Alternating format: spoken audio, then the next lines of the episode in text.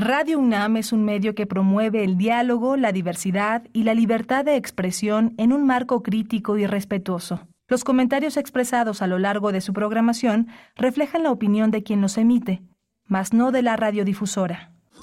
Radio UNAM presenta Primer Movimiento.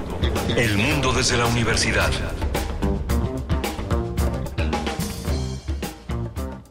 Muy buenos días, buenos días. Inicia primer movimiento. Están escuchando Radio UNAM. Son las siete con dos minutos, siete con dos minutos hora del centro del país. Estamos con el equipo ya listo para llevar a cabo esta transmisión desde Adolfo Prieto 133, Colonia del Valle, en vivo a través del 96.1 de la frecuencia modulada y el 860 también de amplitud modulada. Estamos con Violeta Berber en la asistencia de producción. También nos acompaña Andrés Ramírez esta mañana en la consola, en los controles técnicos.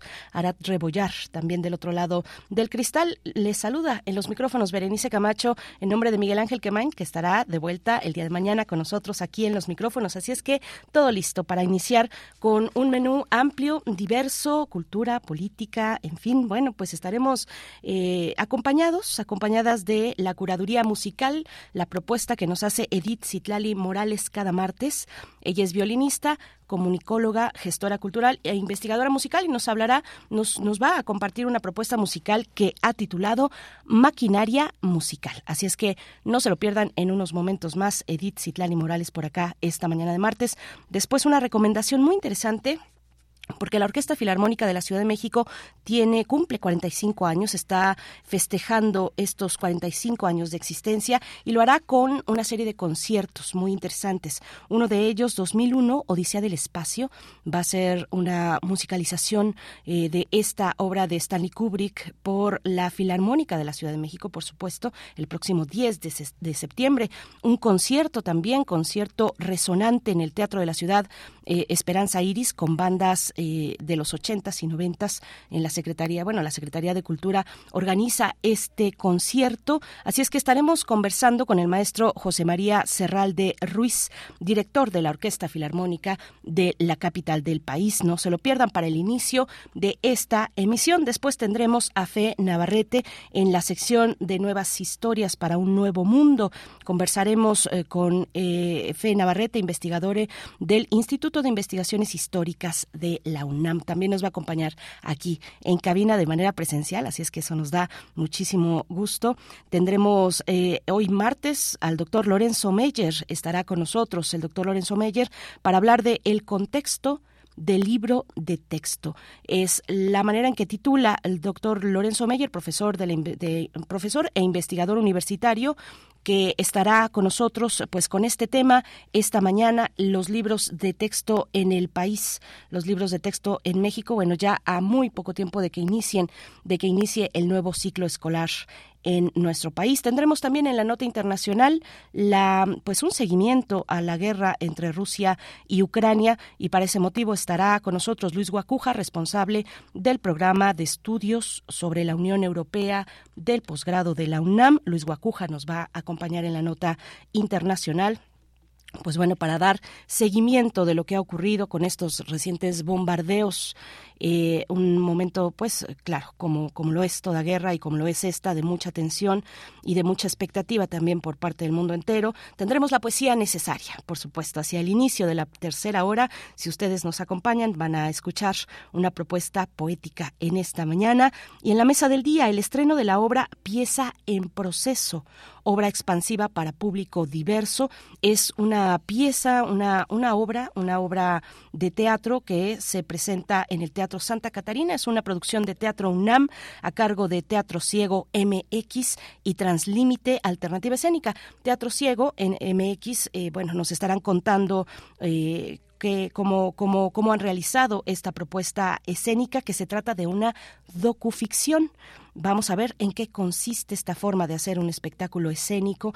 El eh, elenco de esta propuesta, pues es un elenco con ceguera, eh, integrantes de Teatro Ciego MX. Vamos a tener los detalles que nos dará Mirna Moguel, dramaturga, directora, artista eh, interdisciplinaria. Ella es egresada con mención honorífica de la ENAT y actualmente becaria de creadores escénicos de la categoría B. Y bueno, pues estará también Alejandro, Alejandro Rojas, performer, creador escénico y también integrante de esta compañía Teatro Ciego MX. Para el cierre, para el cierre con Guadalupe Alonso Coratela, directora de Casa Universitaria del Libro de la UNAM, nos hablará en la sección de Tiempo Lunar, donde eh, conversamos sobre literatura, pues estaremos eh, hablando de Anierno, Anierno, cuatro libros de Anierno. Ustedes saben, recuerdan que el año pasado, en 2020, no, sí, el año pasado, 2022, eh, esta escritora francesa recibió el Nobel de Literatura.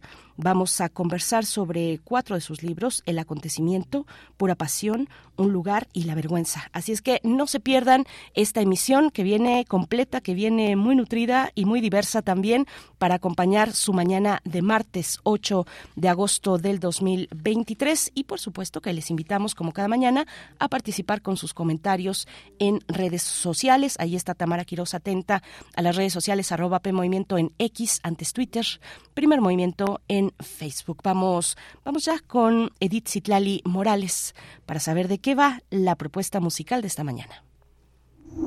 Primer Movimiento. Hacemos comunidad con tus postales sonoras. Envíalas a primermovimientounam.gmail.com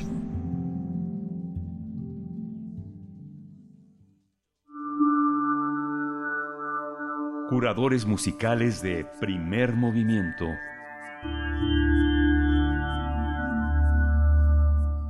Pues con mucho gusto te damos la bienvenida esta mañana, Edith Citlali Morales, a esta que es también tu cabina, tu cabina. Y bueno, qué rápido se pasan las semanas, apenas eh, fue en un suspiro que nos encontramos ya de regreso la semana anterior y estamos de vuelta aquí este martes contigo. ¿Cómo estás?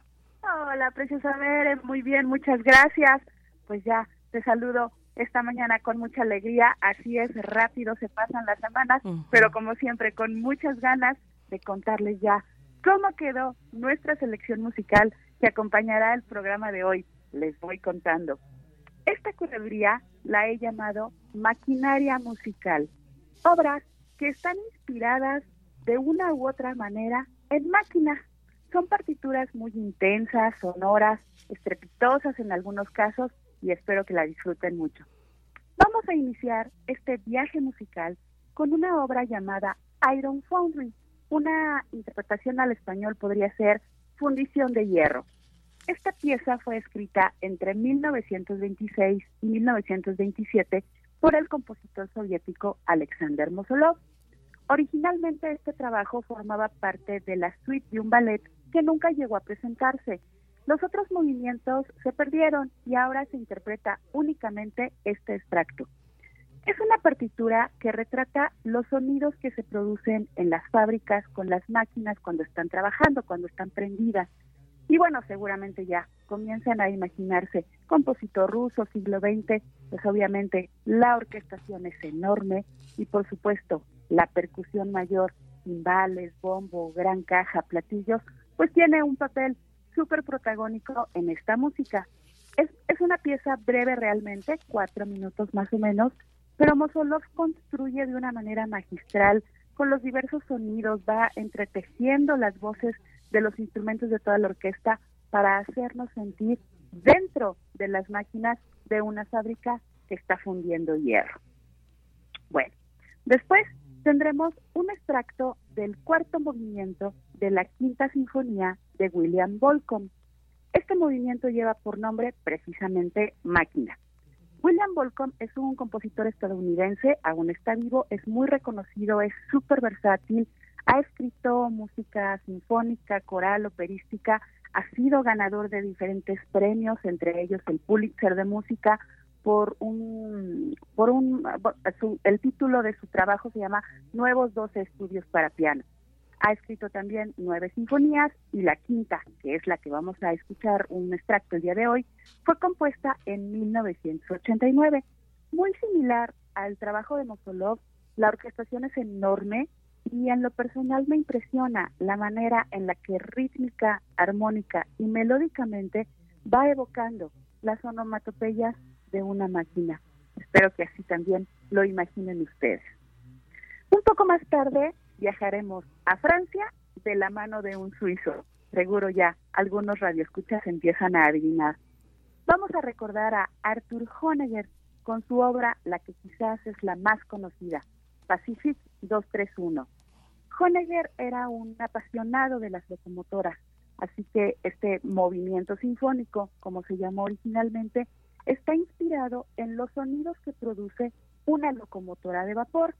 Esta se llamaba Pacific y la cual en aquella época era súper famosa en París por ser un ferrocarril de gran velocidad.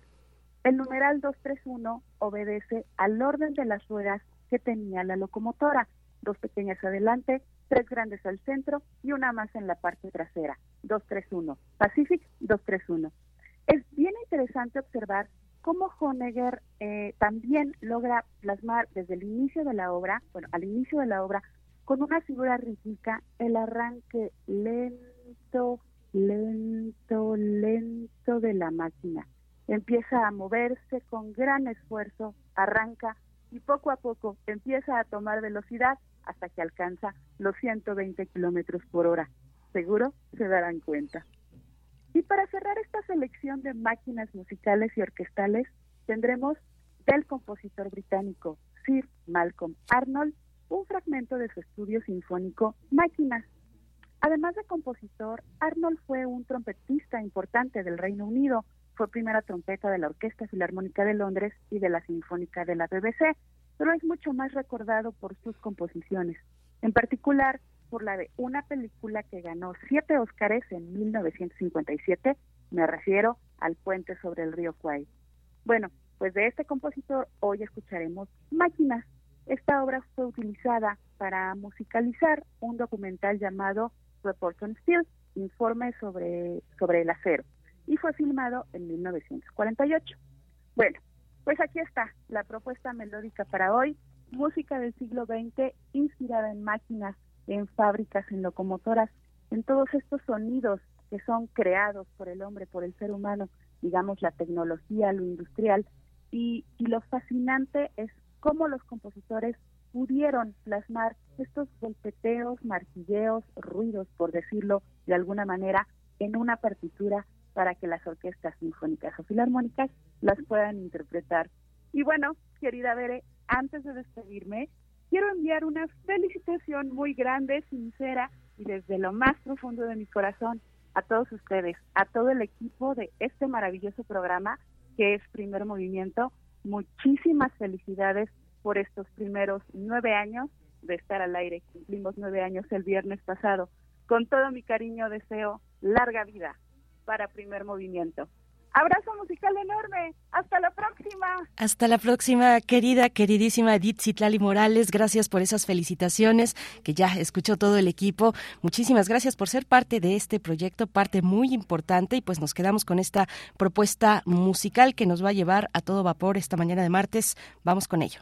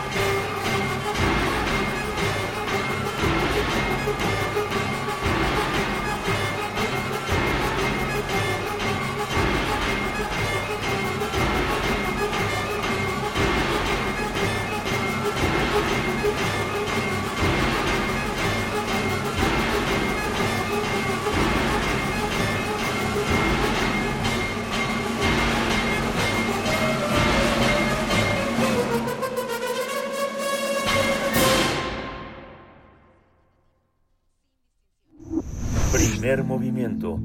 Hacemos comunidad con tus postales sonoras. Envíalas a primermovimientounam.gmail.com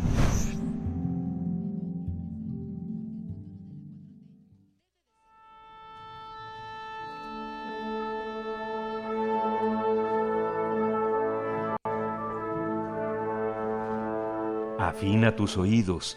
Aquí te presentamos una recomendación musical.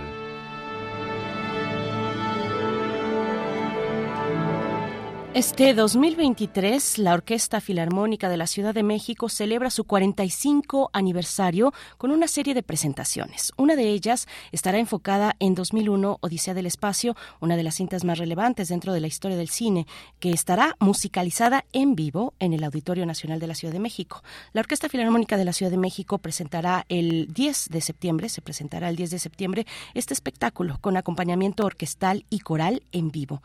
Gracias a su éxito, ha recorrido 34 ciudades del mundo, alcanzando una audiencia de más de 100.000 personas. 2001 Odisea del Espacio fue dirigida, como sabemos, por Stanley Kubrick y es catalogada como una cinta de ciencia ficción por excelencia dentro de la historia del cine, ya que narra los diversos periodos de la historia de la humanidad, no solo del pasado, sino del futuro. En el marco de estas celebraciones, por su 45 aniversario, la Orquesta Filarmónica de la Ciudad de México, de la Secretaría de, Cultura Capitalina, eh, considerada una de las orquestas más importantes en México y América Latina, será dirigida por el estadounidense Brad Lupman, uno de los directores de orquesta más reconocidos de la música contemporánea. Por otra parte, regresará la superbanda mexicana Resonante, conformada por un colectivo de músicos que en su época formaron parte de bandas de rock alejadas del mainstream, tal como La Gusana Ciega, Santa Sabina, Aragán y compañía, Riesgo de Contagio, Juguete Rabioso, Nina Hologram, Coda y Radio Caos, entre otras. Resonante, que conjunta el rock under de los años 80 y 90, ofrecerá un concierto el próximo 3 de septiembre en el Teatro de la Ciudad Esperanza Iris. Así es que vamos a tener una charla sobre estas actividades que acompañan el 45 aniversario de la Orquesta Filarmónica de la Ciudad de México. Nos acompaña su director, el maestro José María Serral de Ruiz, quien es pianista mexicano, músico de cine mudo, artista transdisciplinario, investigador y activista activista de la cultura y el software libre y, como he dicho, director de la Orquesta Filarmónica de la Ciudad de México. Maestro José María Serralde Ruiz, bienvenido a Primer Movimiento. Enhorabuena por esta trayectoria con la Orquesta Filarmónica de la Ciudad de México. Mm, buenos días, ¿cómo está? Hola, ¿qué tal? Muy buenos días, este, Benicio. Sí, soy director operativo de la Orquesta Filarmónica de la Ciudad de México y, bueno, efectivamente estamos celebrando el 45 aniversario este año con la temporada, la última parte de la temporada 2023 de la orquesta. Muchos saludos y muchas gracias. Saludos a la audiencia. Al contrario, muchas gracias, eh, maestro José María Serralde, por estar eh, en esta ocasión. Bueno, pues con una fecha muy importante. ¿Qué, qué decir, eh, digamos, para iniciar esta charla en retrospectiva de lo que de, de, lo que ha significado estos 45 años, 45 aniversario de una orquesta como la Capitalina? ¿Qué, qué podemos compartir? Pero es una ocasión especial y por supuesto que se pueden compartir muchas anécdotas y comentarios sobre, bueno, los 45 años del 78, en septiembre 14, cuando en el Teatro de la Ciudad la Orquesta Filarmónica de la Ciudad de México da su primer concierto. Después, por cierto, de eh, muchos ensayos, algunos ensayos en el antiguo cine Imán Pirámide. Qué interesante que fue un cine quien eh, vio nacer a esta orquesta. Y ese cine se convertiría posteriormente en lo que hoy conocemos como la Sala Silvestre Revueltas del Centro Cultural Olinjo Lisi. Entonces, bueno, hay un conjunto de, de, vasos comunicantes que de alguna forma conectan el cine de manera transversal con la Orquesta Filarmónica de la Ciudad de México. Bueno, pues eh, 45 años eh, han transitado un conjunto de directores artísticos. Hoy, el maestro Scott Yu estadounidense, es eh, quien tiene la batuta, digamos, principal y la dirección artística de la Orquesta Filarmónica de la Ciudad de México. Eh, a través de estos años, las distintas batutas han marcado la evolución artístico, estética, digamos, de la Filarmónica de la Ciudad de México, la orquesta de habitantes y visitantes de la ciudad. Hay que decir que, bueno, desde ya algunas décadas es la Secretaría de Cultura del Gobierno de la Ciudad de México quien gestiona y quien está detrás de este proyecto. Y bueno, pues claro que en los últimos tiempos, y quizás desde su fundación, debo decir, Berenice, que bueno, una de las cosas que debemos celebrar muchísimo de esta orquesta, a diferencia, y bueno, no es porque yo la quiera tanto y trabaje ahí como director operativo, pero debo decir que sí es una orquesta que se distingue en muchos sentidos del resto de las orquestas de la ciudad, en principio porque es la orquesta más viajera, número uno, desde su fundación el cometido de vincularse, de conectar con la ciudad, de una manera muy íntima, vamos a decir, no solo tocando en sus salas sede, sino saliendo a las calles, la orquesta que más sale a las calles desde su fundación, bueno, pues eh, es, algo que la distingue eh, particularmente. Pero bueno, a través de estos 45 años no solo es eso, también es la orquesta más grabada en fonogramas de distribución, es algo muy interesante. De, eh, creo que en, particularmente en los primeros, en las primeras décadas esta orquesta se metió a la sala de grabación como pocas y en, la, en el país y esto es algo que pues claro también es muy significativo independientemente además que han pasado por sus atriles eh, concertistas intérpretes mujeres hombres que eh, han transformado eh, prácticamente la vida musical del país por dos razones no solo uno por su nivel de ejecución, por su perfil de ejecución internacional, sino dos también por su capacidad y su, eh, ¿cómo se puede decir? Su hálito, su, su vocación docente. Eh, la propia Filarmónica de la Ciudad de México es la que funda, o sea, sus intérpretes fundan la escuela Vida y Movimiento, la, el proyecto, digamos, de formación artística del gobierno de la Ciudad de México. Hoy eh, fue fundado en los años 70 y a finales de los 70 por los propios músicos de esta orquesta como un propósito de casi sembrar sus propias semillas, el árbol que, siembra sus propias semillas. Entonces, bueno, imagínate, creo que esto, eh, quiero, no quiero ser, eh, eh, ¿cómo se puede decir?, esquemático en, esta, en este resumen, pero bueno, evidentemente es una forma pues muy celebratoria este 2023 de dar un recorrido, una mirada a la historia de una orquesta y bueno, pues qué bonitos eventos, ¿no te parece? Este, este, este, este próximo septiembre 10, sí, efectivamente, parte de la celebración es el concierto, tiene concierto en el Auditorio Nacional. Eh, maestro José María Serralde, ¿cuáles son las bueno, por supuesto, honrar esa historia, esa historia de 45 años con estas características, eh, que qué fortuna poder saber un poco más, un poco más, ver en retrospectiva lo que han significado estas décadas, eh, cuatro décadas y media de la Orquesta Filarmónica de la capital del país. ¿Cómo, cómo se, se, celebra esa historia? Hablemos, cuéntenos un poco, por favor, de estos conciertos, de esta eh, propuesta de musicalización de una, eh, pues, una obra cumbre de la cinematografía como es 2001 Odisea del Espacio. Y me imagino, imagino, no lo sé, que para una persona como usted, que además es músico de cine mudo, pues eh, debe tener un, un valor especial esta propuesta. ¿En qué consiste? ¿Cuál es su complejidad? Sí, bueno, muchas gracias. Por, pues, es cierto, es, cierto que, que, bueno, el, el cine concierto es un formato que por supuesto está muy cercano a mi corazón y a mi, y a mi hábito profesional, claro, pero eh, lo interesante en este caso es que eh, desde el año pasado, porque la Secretaría de Cultura me, me propuso eh, pues comenzar justo a renovar una actividad que la Filarmónica de los de México ya hacía desde hace varios años, que es el cine concierto.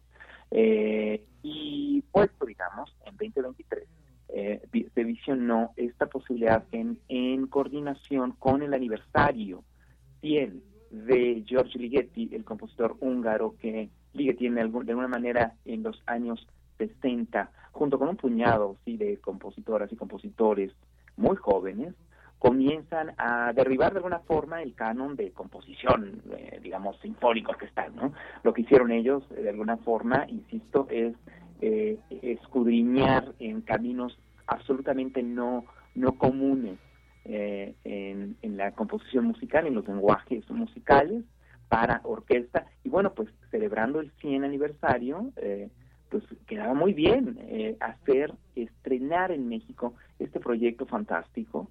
Ahorita vamos a hablar de él justo, que fue ideado para, para el, el, aniversario del 50 de la película en 2018 por el South Bank Center en Londres, eh, en coordinación con Warner Brothers y finalmente, bueno, quien restauró la película a partir de los negativos originales de cámara, la, el, British Film Institute.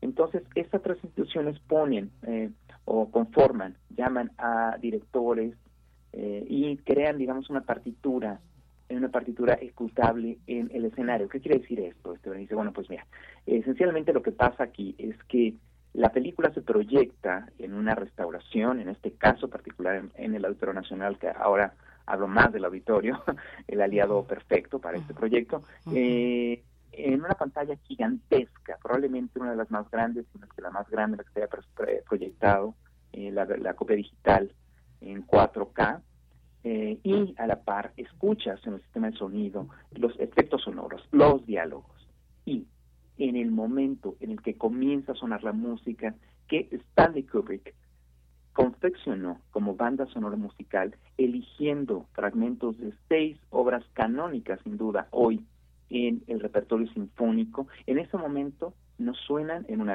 a partir de la grabación de la banda sonora.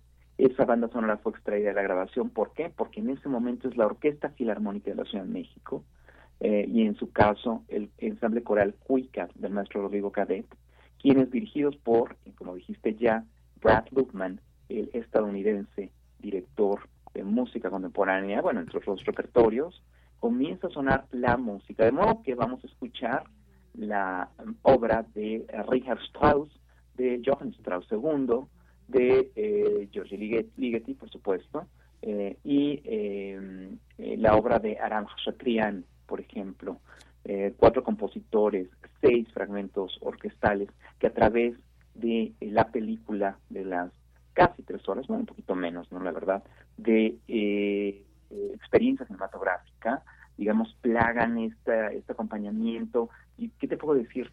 Esta, esta marca que hizo Kubrick en la historia del cine, sobre cómo, uno, íbamos a imaginar cinematográficamente el espacio, dos, cómo íbamos a visionar y hacer encontrarse la música sinfónica, las sonoridades sinfónicas con la coreografía eh, emocional y la coreografía visual de la vida en el espacio.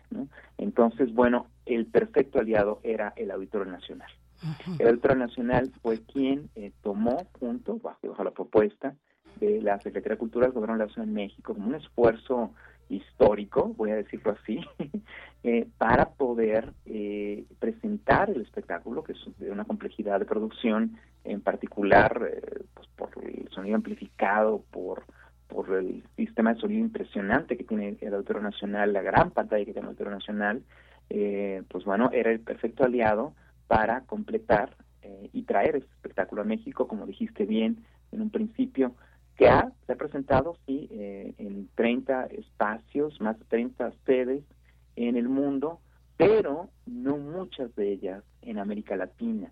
Es un estreno en México, acaso se presentó antes en Argentina, pero eh, bueno, pues por eso es que la dimensión de este espectáculo es algo imperdible, imperdible, o sea, lo hace algo imperdible porque eh, no lo vamos a ver muy fácilmente, la verdad, y además en un esfuerzo, insisto, en el que los boletos cuestan desde 180 pesos para arriba, eh, también eso lo hace un, digamos, un, un esfuerzo de acceso también icónico en este sentido. Por supuesto, sí, eso, eso es lo que, lo que resalta, bueno, todo el esfuerzo detrás de quienes están involucrados. También hablaremos de, eh, eh, le pido, maestro José María Serralde, de el ensamble coral Cuicatl de Rodrigo Cadet, que también estará acompañando a la Orquesta Filarmónica, pero efectivamente es un espectáculo pues asequible de entrada, que es fundamental para una sociedad como la nuestra. Es un espectáculo imperdible, pues que difícilmente podremos volver a experimentar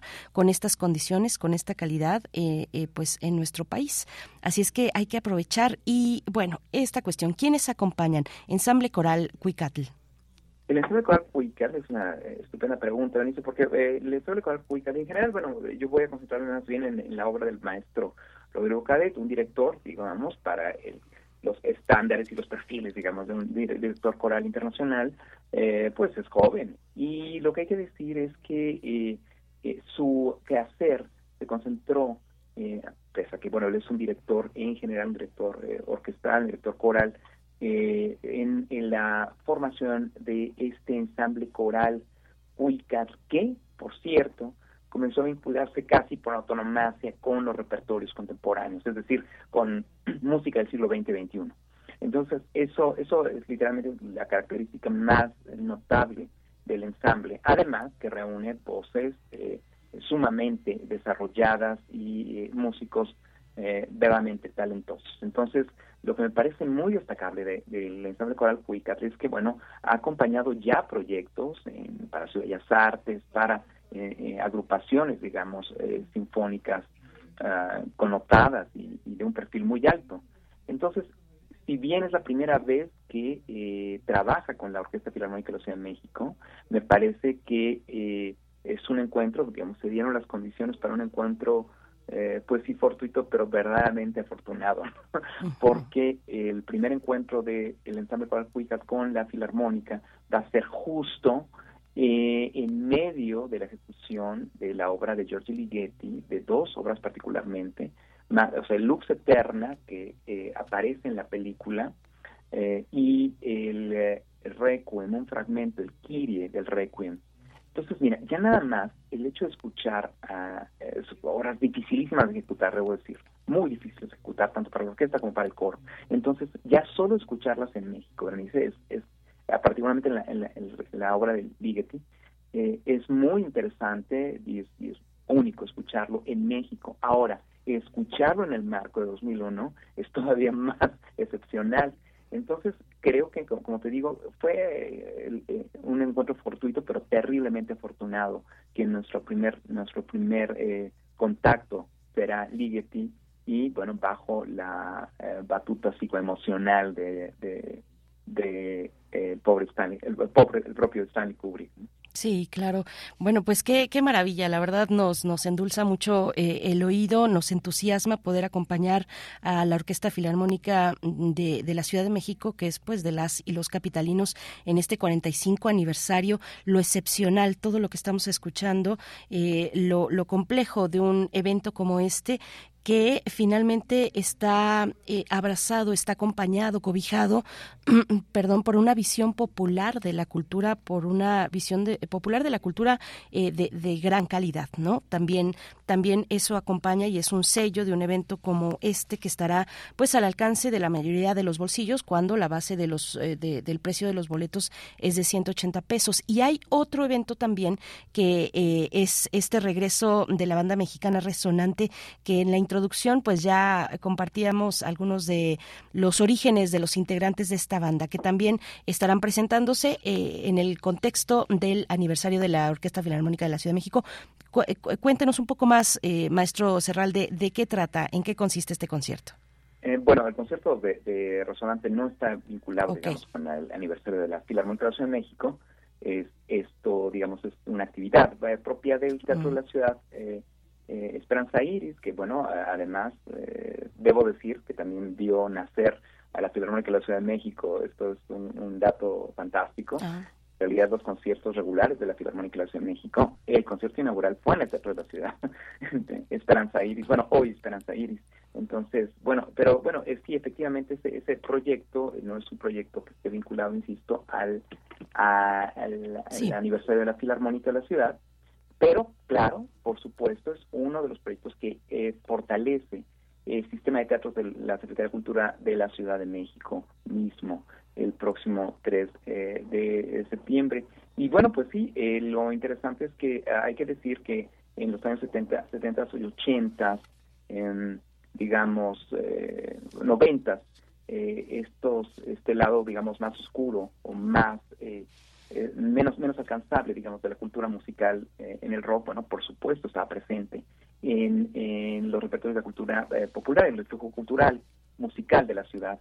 Me parece que justo pensar en una banda, o sea, bueno, en resonante, pues ofrece justo este otro vaso comunicante. Si te fijas, de alguna forma, el amplio espectro que la Secretaría de Cultura del Gobierno de la Ciudad de México hace vincular a través de los proyectos que están gestionados desde dentro eh, y sobre todo un espacio como el Teatro de la Ciudad Esperanza Iris que ha facilitado a través de convocatorias eh, y de programaciones curatoriales, de líneas curatoriales, eh, el acceso a, la, a, las distintas manifestaciones musicales, pues bueno, te pones a verlo en, retrospectiva, bueno, caray, pues eh, abarca, digamos, un, un, ámbito enorme, enorme y amplísimo en esta cobertura de distintas formas de cultura musical y no solo musical, por supuesto, sino en las artes escénicas y en las manifestaciones diversas de la cultura misma. Em, entonces, eh, lo interesante es que la propuesta, digamos, del concierto en el Teatro de la Ciudad, eh, lado B del rock mexicano, eh, vamos a decir que alinean un conjunto de bandas que de alguna manera están absolutamente accesibles, ¿no? y sobre todo, bueno, como se puede, accesibles por el mainstream, vamos a decirlo así, y se van a reunir en el escenario una playa de, digamos, de artistas si bien, por ejemplo, podemos hablar de muchos de ellos y los nombres les serán muy conocidos, es una lista muy larga de artistas, eh, lo que van a estar haciendo es homenajeando justo estas formas que de alguna manera se volvieron menos mainstream en, estas décadas que cito eh, de en el rock mexicano. Entonces, bueno, como verán, la playa de y la oferta cultural es amplísima eh, por favor no dejen de consultar las páginas oficiales, tanto del Teatro de la Ciudad, bueno, del Sistema de Teatros de la Ciudad de México, como de la Orquesta Filarmónica de la Ciudad de México, para poder consultar justo eh, los detalles de cada uno de estos conciertos. Eh, insisto, la oferta cultural desde el gobierno de la Ciudad de México, a través de la Secretaría de Cultura del gobierno de la Ciudad de México, pues es poderosa y amplia, pero sobre todo, fíjate cómo tiene esta esta, esta vocación de hilvanar y conectar, crear, como bueno, dije hace un rato, con vasos comunicantes, eh, formas de cultura, digamos, que no, no, no nos parecerían tan eh, propias de un, de un eh, proyecto unitario, pero por supuesto que lo son. Claro. Entonces, la cena rockera mexicana estará de, de fiesta este próximo 3 de septiembre. Consulten, por favor, los eh, medios digitales, eh, entérense a profundidad de, del, proyecto y sobre todo revisen la alineación, los, los artistas que darán sobre el escenario, es una verdadera locura. Eh, Resonante es un colectivo, insisto, eh, integrado por músicos, por rockeros, rockeras de los años 80 y 90 y como colectivo creo que, bueno, siempre son es un momento de celebración, ¿no? Que la diversidad entre estilística, de propuestas, se pueda concentrar en otro evento icónico, ¿eh? del modo de, de septiembre 10 será el de septiembre 3. ¿no? Por supuesto. Sí, pues muchas gracias, maestro José María Serralde Ruiz, eh, director operativo de la, de la Orquesta Filarmónica de la Ciudad de México. Está ahí anotado y, bueno, pues por supuesto la, la invitación a que se acerquen a las, al sistema de teatros de la Ciudad de México, a las redes sociales y de la, de, del Teatro de la Ciudad de Esperanza Iris. Este 3 de septiembre en el Teatro de la Ciudad de Esperanza Iris, eh, resonante, el 10 de septiembre en el Auditorio Nacional, la Filarmónica, la Orquesta Filarmónica de la Ciudad de México, con esta musicalización de 2001 Odisea del Espacio. Muchas gracias, enhorabuena por estos 45 años de nuestra Filarmónica. Eh, gracias, maestro José María Serralde. Muchas gracias. Compren ya sus boletos en el sistema Ticketmaster. Están ya disponibles, por favor, en el 10 de septiembre. Muy bien, muchísimas gracias. Muy accesibles. Además, a partir de 180 pesos, bueno, pues sí, eh, puede ser un desembolso para, para, algunos, eh, para algunos hogares, para algunas personas, pero me parece también que hay oportunidades para acercarse y disfrutar un evento como este en el Auditorio Nacional. Nosotros vamos a hacer una pausa, 7 con 42 minutos. Estamos escuchando en esta mañana la curaduría musical de Edith Citlali Morales y nos, eh, nos propone en esta maquinaria musical escuchar Máquina de la Quinta Sinfonía de William Bolcom. Eh, nos pidió poner atención a la onomatopeya. Ya suena al fondo, vamos con ello.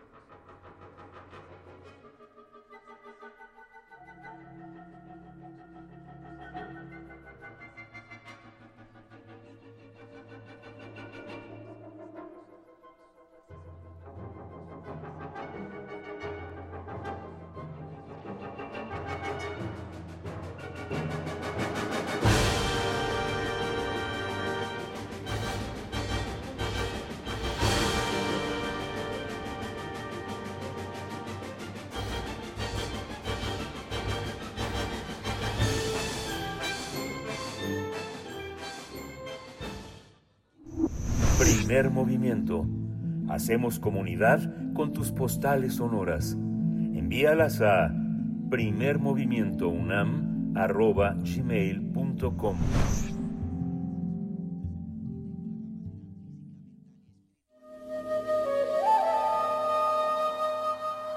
Nuevas historias para un nuevo mundo.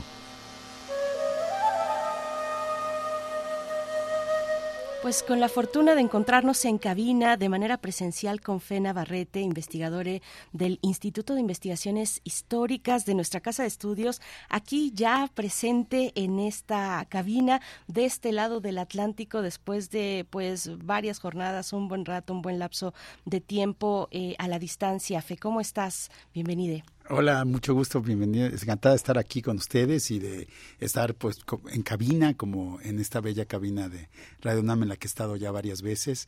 Y pues sí, nos echamos al menos unas veintitantas colaboraciones de, un año mientras estaba yo realizando una estancia de investigación en la Universidad de Cambridge.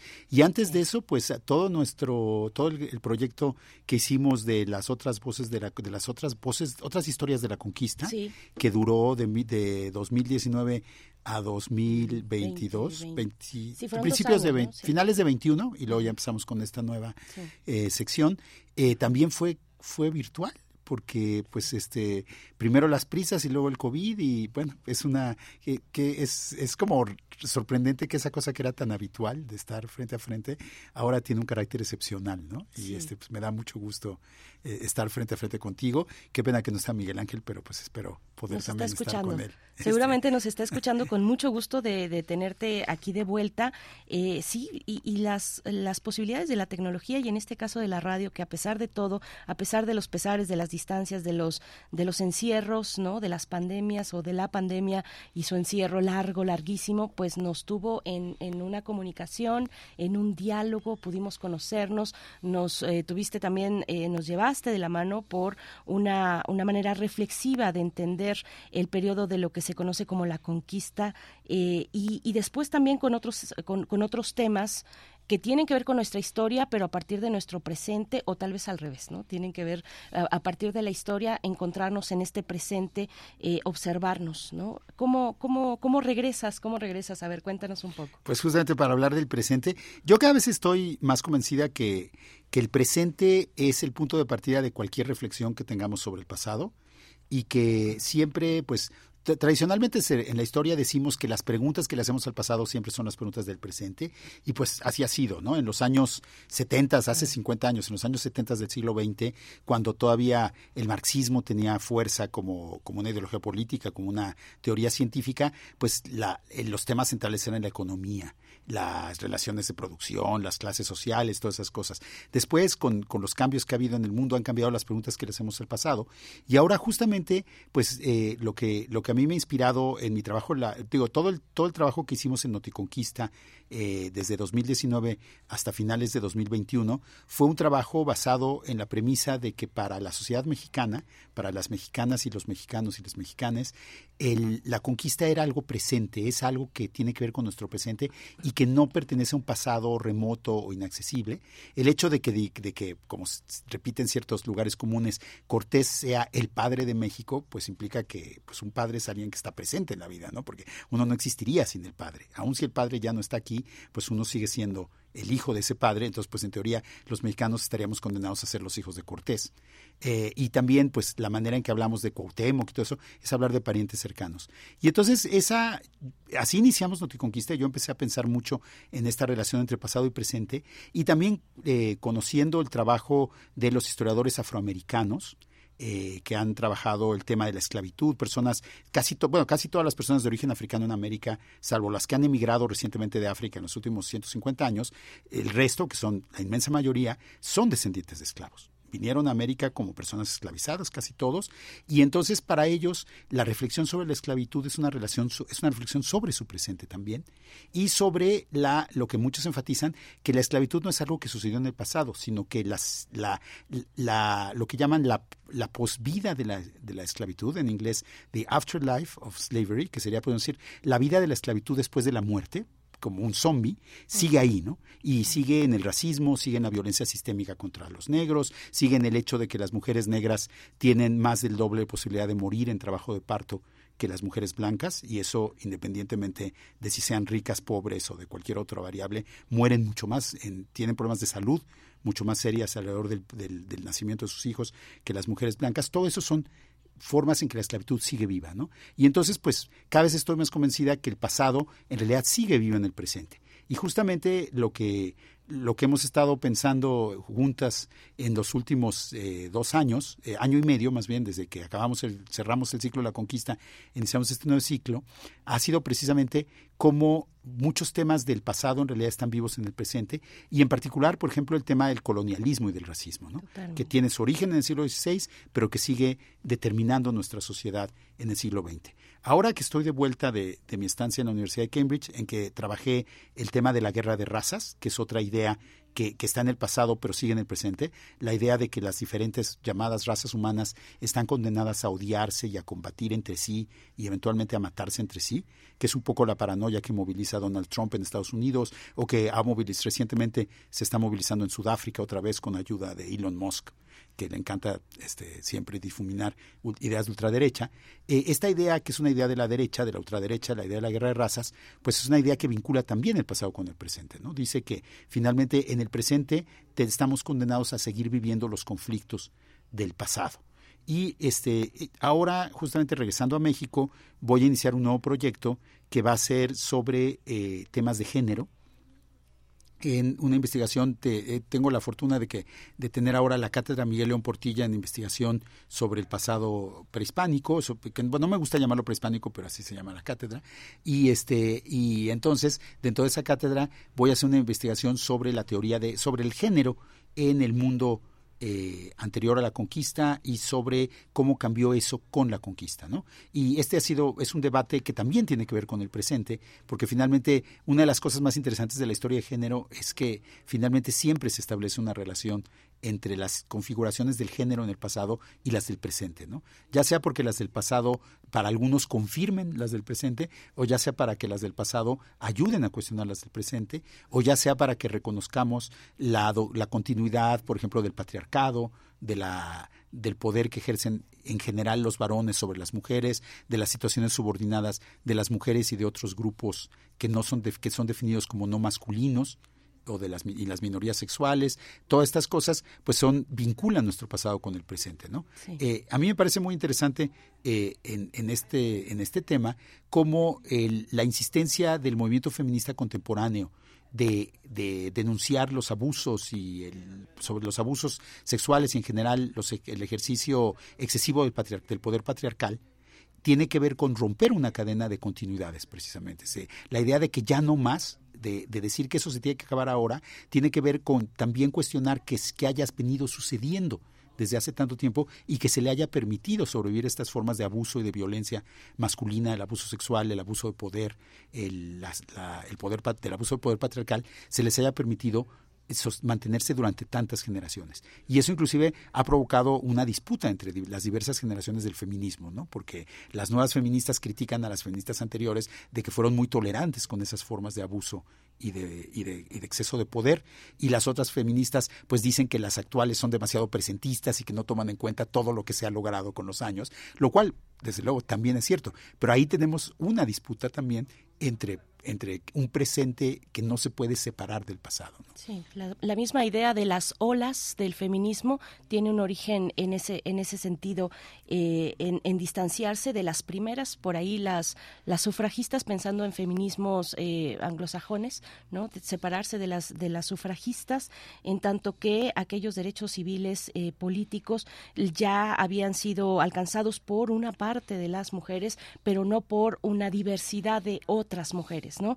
Eh, va a ser muy interesante y eh, con, esto que nos comentas de la cátedra Miguel León Portilla, eh, pensar muchas cosas, entre ellas en qué momento en nuestra sociedad o en nuestras sociedades colonizadas en aquel, en aquel momento postcoloniales, en qué momento la, la rigidez de entender lo que hoy llamamos como identidad sexual eh, se, hizo tal, ¿no? En qué momento se fue haciendo una línea rígida para determinar qué era lo propio de los varones y lo propio de las mujeres, sin ningún intermedio, sin ningún crisol, sin ninguna eh, tipo de, grises en el medio que, finalmente nos dan una riqueza que, que ahora apenas estamos reconociendo con muchos trabajos. Pero bueno, para el cierre de estas, de, de, esta, de esta sección, por supuesto, te dejo la palabra. Bueno, desde luego, este, tienes toda la razón. Ese es uno de los temas centrales y de las preguntas centrales, que, que es de cuándo, o sea, tenemos claramente eh, la colonización impuso una estructura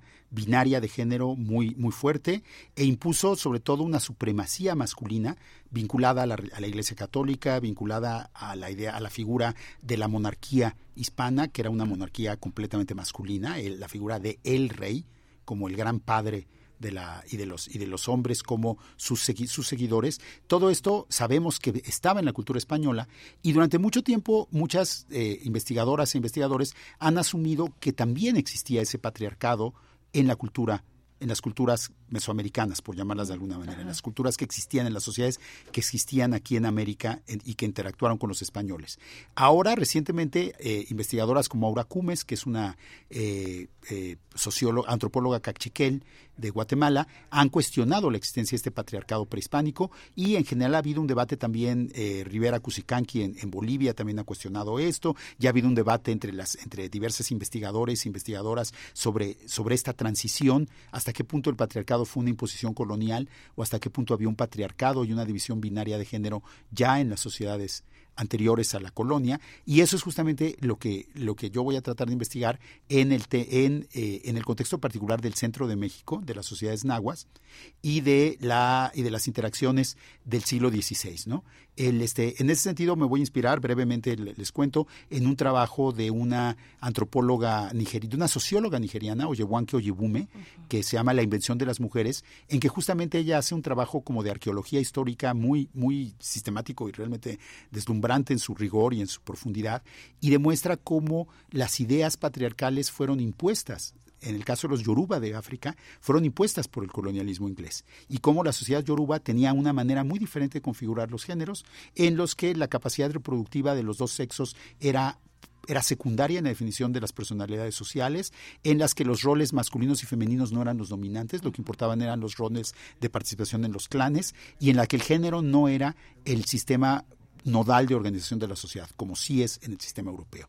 Y entonces ella demuestra cómo en la propia manera de escribir la, historia de los Yoruba, los europeos impusieron sus cartabones sobre una sociedad que funcionaba de una manera diferente. Yo no sé si es así, si sucedió lo mismo en el, en el proceso colonial en, la Nueva España y en lo que ahora es México, pero me parece que es interesante explorar esa posibilidad y ver hasta qué punto hubo una, una imposición de parte de los europeos y luego una proyección al pasado de las propias ideas patriarcales de los europeos sobre las sociedades eh, eh, mesoamericanas. Eso implica analizar la lengua, voy a tener que hacer un trabajo de filología del náhuatl, voy a tener que hacer un trabajo de, ver, leer a fondo las fuentes y entender cómo las, historias del siglo XVI y entender cómo pueden combinar los elementos europeos y los elementos mesoamericanos y pues les, les iré compartiendo mis resultados desde luego conforme vayan eh, saliendo. Por y, supuesto. Y, ahora para terminar rápidamente quería hacer una breve, una promoción de un curso que voy a que vamos a dar con varios colegas en el posgrado en estudios mesoamericanos es el curso, pero está disponible para todos los eh, estudiantes de posgrados en humanidades de la UNAM. Es un seminario sobre cosmohistoria y antropoceno, que es una reflexión desde la antropología, desde la historia sobre nuestro presente, sobre las crisis de nuestro presente, pero también sobre las diversas posibilidades de respuesta que han construido los pueblos diferentes los pueblos indígenas, los pueblos, en las diferentes comunidades racializadas ante estas situaciones actuales. Es un seminario colectivo que doy con otros profesores, eh, Isabel este, Martínez, eh, Alejandro Fujigaki y Johannes Neurat, y pues los invitamos a que busquen los horarios del posgrado de estudios mesoamericanos y se inscriban en este curso. Lo pueden tomar todos los eh, estudiantes de posgrado de la UNAM en Humanidades. Es un curso interdisciplinario en el que vamos a estar discutiendo este tipo de temática y pues los invitamos a participar en esta en este ejercicio académico en la UNAM. Y qué gusto estar de vuelta por aquí. Qué gusto tenerte de vuelta, Fena Barrete, investigadora del Instituto de Investigaciones Históricas de la UNAM. Estaremos con ustedes compartiendo también en redes sociales y por ahí hay alguna duda de este eh, de, este curso Cosmohistoria y Antropoceno. Bueno, pues eh, ahí nos pueden dar sus dudas. Lo dije bien, ¿verdad? Sí. Nos pueden compartir ahí sus dudas y trataremos de atenderlas. Muchas gracias, Fena Barrete. Bienvenida. Es un gusto estar aquí. Nosotros nos vamos al corte 8 de la mañana. Síguenos en redes sociales. Encuéntranos en Facebook como Primer Movimiento y en Twitter como arroba PMovimiento. Hagamos comunidad.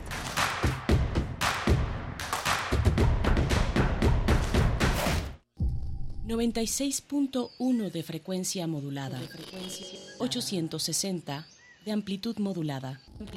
...transmitiendo desde Adolfo Prieto 133... ...en la Colonia del Valle... Escúchanos en nuestra página web radio.unam.mx. Síguenos en todas nuestras redes sociales: Facebook, Twitter, Instagram, Spotify y YouTube. X-E-U-N. Radio UNAM. Experiencia sonora. Hoy sabemos que nuestra salud es primordial. En Hipócrates 2.0 abordamos temas sobre medicina e investigación para tomar mejores decisiones y mantenernos en equilibrio con nuestro cuerpo y nuestras emociones. Escúchanos todos los martes a las 18 horas por el 96.1 de FM. Hipócrates 2.0 en Radio UNAM. Experiencia sonora. Si vas a realizar algún trámite en tu módulo de atención ciudadana, como inscribirte al padrón electoral, actualizar tu domicilio o corrección de datos personales, solo necesitas tres documentos. Una identificación con fotografía, un documento que acredite tu nacionalidad mexicana y un comprobante de domicilio reciente. Conoce más detalles de lo que necesitas para cada tipo de trámite en INE.mx o INETEL 804 33 2000. Mi INE es valioso porque mi INE nos une. La piedra y yemo activo afectan tu cerebro, te matan las neuronas y son muy adictivos. Yo sé lo que te digo, pues he sido testigo. Piensa más en tu gente, tu vida y tus amigos. Escucha lo que te digo, pues es verdad. El negocio de la droga es algo que termina mal. Escucha bien, hermano, porque esto te hace daño. El negocio de la droga es algo que termina mal. Esto siempre acaba mal, carnal. Esto siempre acaba mal. Si necesitas ayuda, llama a la línea de la vida 800-911-2000.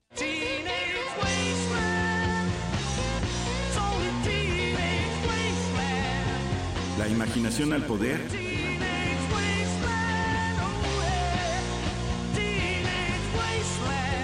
Cuando el rock dominaba el mundo. Todos los viernes a las 18.45 horas por esta estación. 96.1 TFM. Radio UNAM, Experiencia Sonora.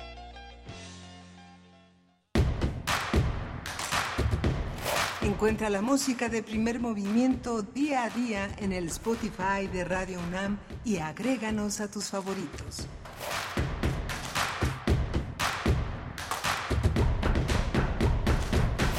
Buenos días, ya son las ocho con cuatro minutos, ocho con cuatro minutos. Les saludamos desde el centro del país, en la capital de, de, México, en este programa que es Primer Movimiento y que en este momento se enlaza a Radio Nicolaita en el 104.3 de la frecuencia modulada en Morelia. Estamos desde Ciudad de México en el, en el 96.1 de la frecuencia modulada, 860 de amplitud modulada y también en la web www.radio.unam.mx. Bienvenidos, bienvenidas y apenas van sintonizando, pues quédense, quédense que tenemos muchos contenidos por delante hasta las 10 de la mañana. Les saluda Berenice Camacho en nombre de Miguel Ángel Quemán en esta ocasión. Él se, se reincorpora el día de mañana, estará de vuelta aquí el día de mañana en los micrófonos. En la producción ejecutiva, Rodrigo Aguilar, Violeta Berber en la asistencia de producción. Nos acompaña también Andrés Ramírez en la operación técnica de la consola, Arad Rebollar en la asistencia también del otro lado del cristal. Y bueno, pues ya todo listo para iniciar en este esta hora que tendremos contenidos interesantes para ustedes. en la nota nacional, el doctor Lorenzo Meyer estará con nosotros hablando de los libros de texto. Vaya, tema complejo, complicado y muy polémico también. El contexto de los libros de texto es la manera en la que titula. Eh, el doctor Meyer, quien es profesor investigador universitario, eh, titula así su participación. En unos momentos más va a estar con nosotros en la línea para comentar al respecto. También en la nota internacional tendremos un seguimiento, una actualización, seguimiento a la guerra de Ucrania y Rusia. Eh, vamos a conversar con el doctor Luis Guacuja. Ustedes ya lo conocen, nos ha acompañado para pues eh, hacer el análisis de este fenómeno social, la guerra entre Rusia y Ucrania. Nos ha acompañado desde el inicio. Eh, él es responsable del programa de estudios sobre la Unión Europea del posgrado de la UNAM. 8,5 minutos, así es que todo listo para iniciar en esta mañana. Les invitamos a participar en redes sociales. Saludos a quienes ya lo han hecho. R. Guillermo por acá presente. Xochitl Arellano que nos eh, saluda desde, desde Sacramento, California. Dice nuevas historias para un nuevo mundo y da la eh, dice, buenos días, qué momento glorioso de tener a Fe Navarrete de vuelta a casita. Sus palabras alumbran el camino. Si quieren seguir a Fe Navarrete, eh, vayan a su cuenta de X, antes Twitter, arroba Fede Navarrete, ahí van a encontrar, bueno, pues esta serie de contenidos de eh, posturas también críticas sobre una diversidad de temas. Eh, vamos ya con la nota nacional, está listo el doctor Lorenzo Meyer en la línea. Primer movimiento. Hacemos comunidad con tus postales sonoras. Envíalas a primermovimientounam.gmail.com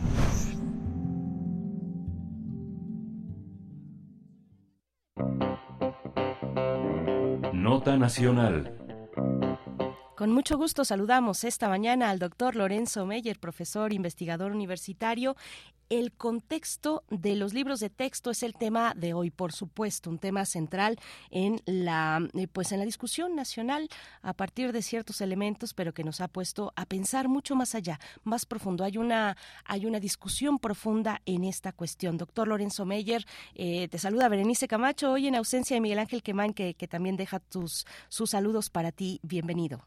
Gracias. Berenice, eh, que tengas buen día, lo mismo que el auditorio. Gracias. Y vamos a entrar al eh, tema. Lo voy a hacer desde una óptica histórica, porque es eh, donde mejor entiendo el problema de el conflicto que han desatado los nuevos libros de texto entre la oposición política al gobierno y el López Obradorismo.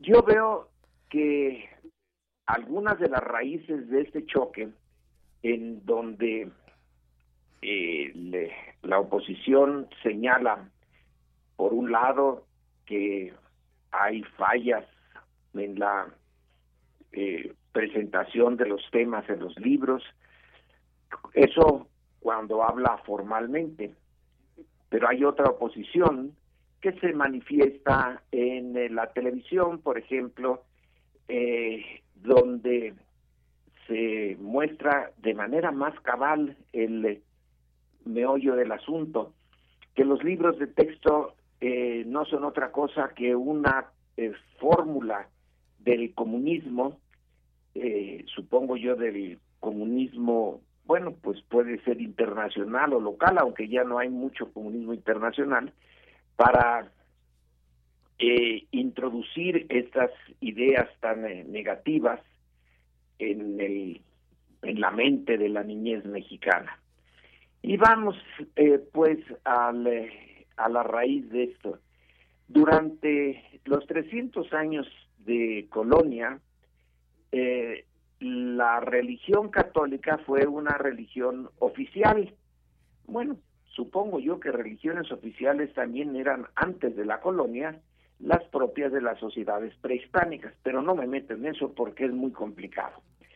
Eh, sin embargo, ya cuando Europa llega y encuentra, se encuentra con las eh, civilizaciones originales de nuestra región, en, en especial las de Mesoamérica, bueno, pues llega armada de, bueno, pues sí, de armas europeas y de la religión católica. Y la religión católica se va a imponer como religión de Estado. En el siglo XIX se lleva a cabo una lucha tremenda que a veces no hemos, eh, muchos no tenemos plena conciencia de lo brutal que fue eh, la guerra de reforma que tenía entre uno de sus principales puntos de diferencia, pues el, entre liberales y conservadores, el papel eh, que debía desempeñar la religión. Ya lo sabemos, para los liberales el ideal era el Estado laico y la libertad religiosa, que cada quien pensara lo que le diera la gana en materia religiosa y era su asunto privado. Para los conservadores no, porque la religión, eh, en particular la católica, era un cemento para mantener unida a la sociedad mexicana. Lo había sido durante tres siglos y tendría que seguirlo siendo en el futuro, porque de eso dependía en buena medida la naturaleza de la nueva nación, de la nación mexicana independiente. Y el conflicto, como digo, fue brutal. Eh, la cantidad de combates entre liberales y conservadores es extraordinaria y la virulencia también. Finalmente se logra imponer el Estado laico, pero no del todo, no del todo, porque la eh, persistencia de, de ese choque entre liberales y conservadores en materia religiosa mm, siguió soterrada eh, y la Revolución Mexicana la volvió a, a, la, a la superficie, entre otras cosas, por la Constitución de 1917, que eh, puso más énfasis en lo laico y en eh, las limitaciones políticas a la Iglesia Católica. Uno de los resultados de este choque fue la guerra cristera.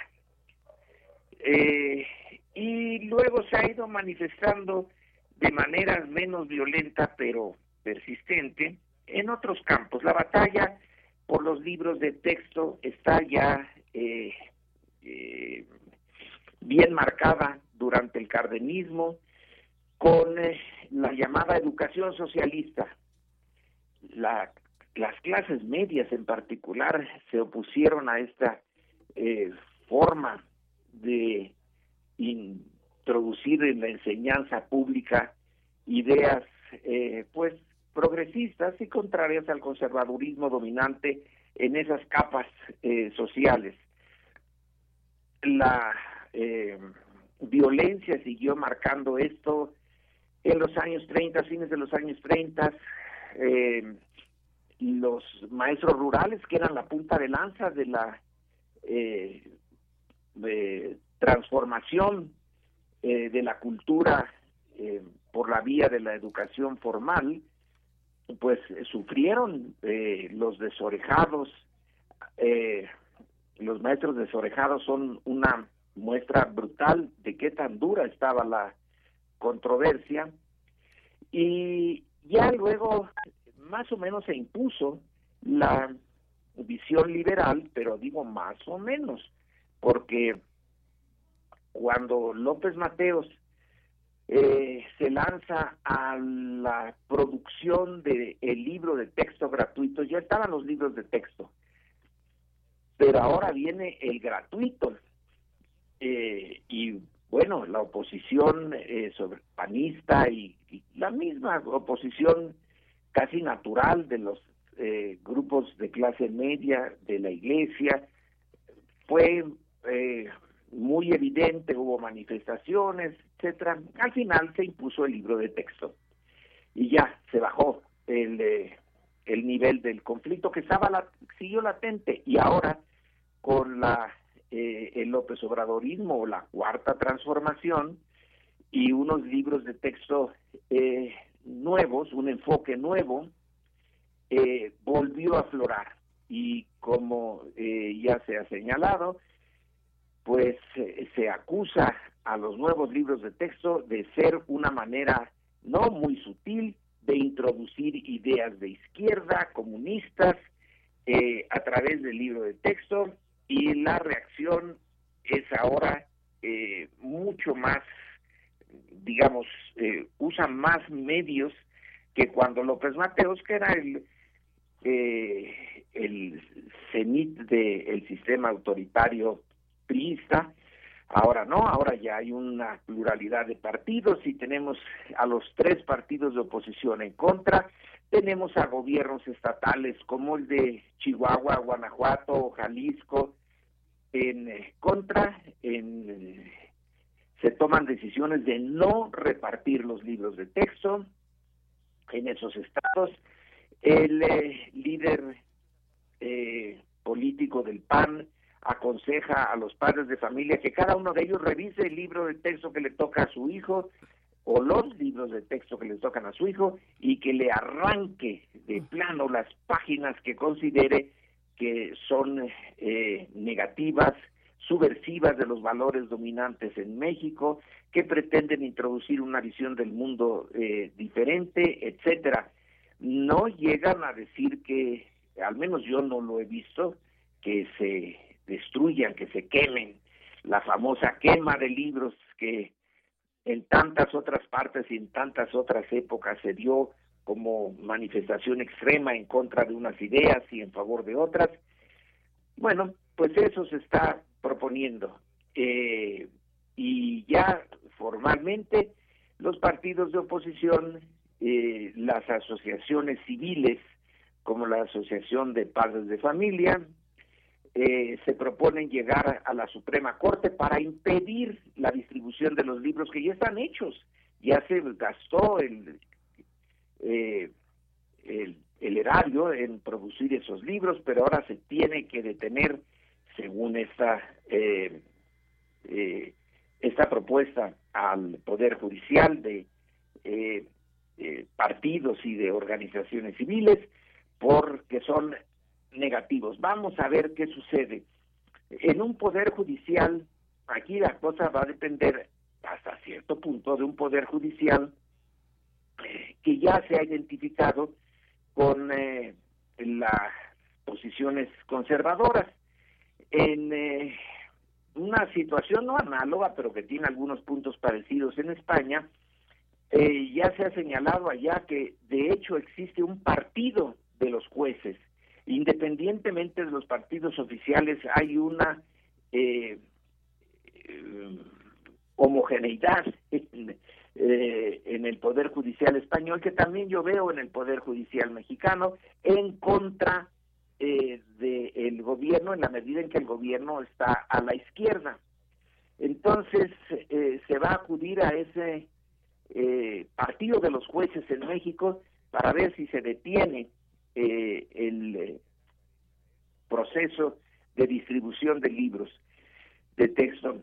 Tengo la impresión de que no van a tener eh, éxito, pero eso solamente es una impresión, a lo mejor sí. como quiera que sea, este es hoy, aquí y ahora, un campo de batalla que es muy viejo y que por otro lado muestra la recurrencia de ciertos, en ciertos momentos clave, del choque frontal completo entre oposición y gobierno. Primero fue eh, la oposición a que se cambiara el eh, aeropuerto internacional de la Ciudad de México que se había empezado a construir en Texcoco. Finalmente se perdió por parte de la oposición, se hizo un nuevo aeropuerto. Luego está, por ejemplo, el tema del Instituto Nacional Electoral, el INE no se toca.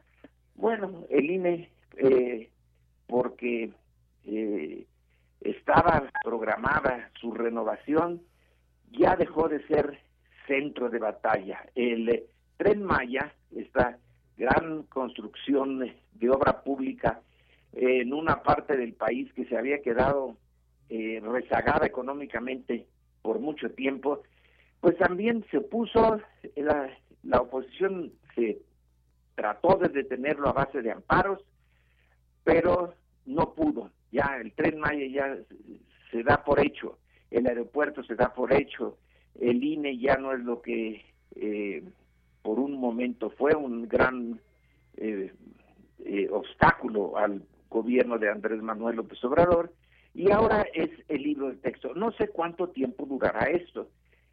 Por un lado es normal, es normal que la oposición pues busque cualquier cosa, la eh, ese es su papel, para eso está, eh, y le ponga obstáculos al gobierno, es parte del juego democrático. En ese caso, con los libros de texto, como señalé, es un tema muy viejo que de tarde en tarde resurge.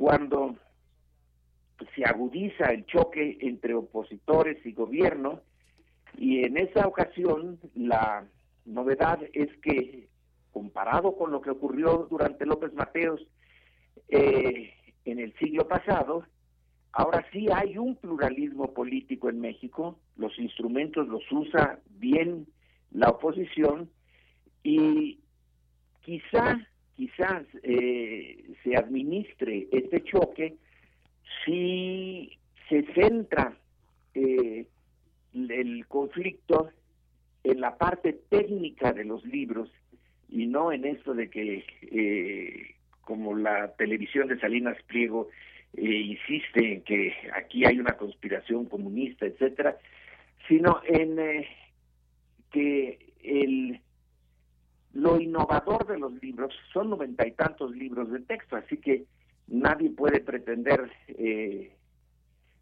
ahorita haberlos leído, examinado y sacado las conclusiones. Eso tiene que ser a lo largo del tiempo, pero eh, la, la controversia debería de ser eh, en un plano de, por ejemplo, se ha señalado que las matemáticas no tienen un lugar especial. Eh, como antes, como era tradicional, hay un libro de matemáticas en el pasado, un libro de gramática, etcétera. Ahora, la nueva eh, visión propone que se integre todo y que las matemáticas se den a lo largo de todos los eh, temas que se le presenten al eh, niño en la primaria, en la secundaria, en vez de una sola y específica zona.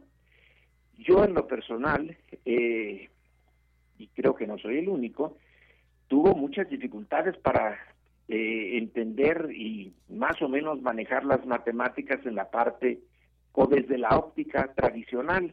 A lo mejor el problema de las matemáticas para los niños no está tanto en la materia misma, sino en la forma como se enseña, como se le presenta al estudiante. Probablemente en esta en este intento que en el que participaron muchos especialistas, muchos maestros, muchos expertos, se trata de presentar una nueva forma, a ver si así eh, se hace menos difícil la comprensión de las matemáticas, que es un punto nodal, porque la civilización actual sin matemáticas simplemente es imposible de entenderla, de manejarla.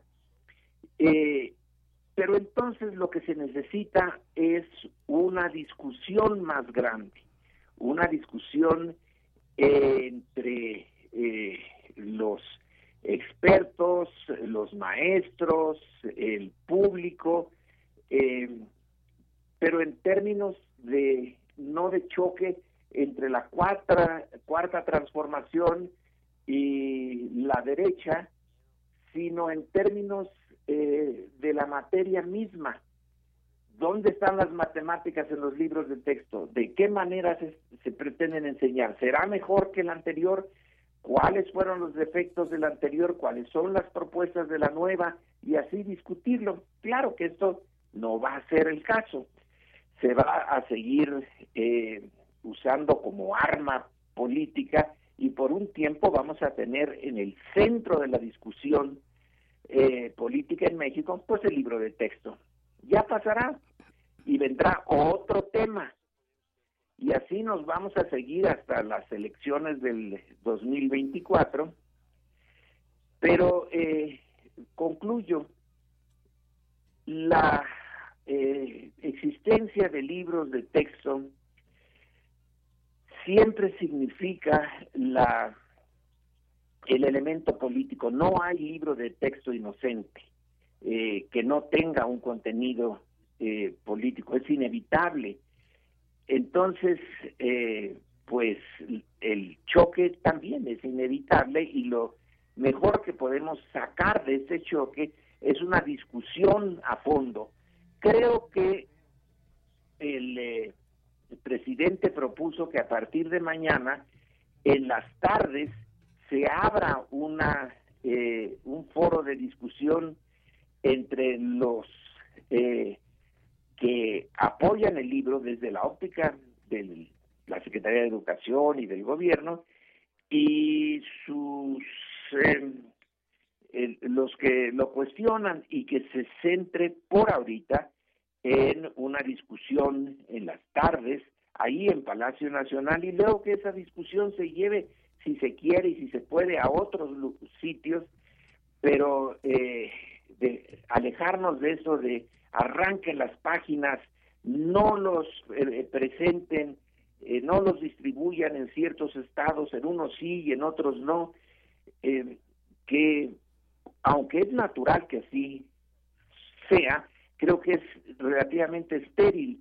Sería bueno, y lo, lo entiendo desde la óptica del que del niño que tiene que aprender matemáticas, que no las eh, que no nos obliguen a aprenderlas como fue mi caso, que termina uno por tener aversión a las matemáticas, siendo que es un instrumento indispensable en la vida moderna.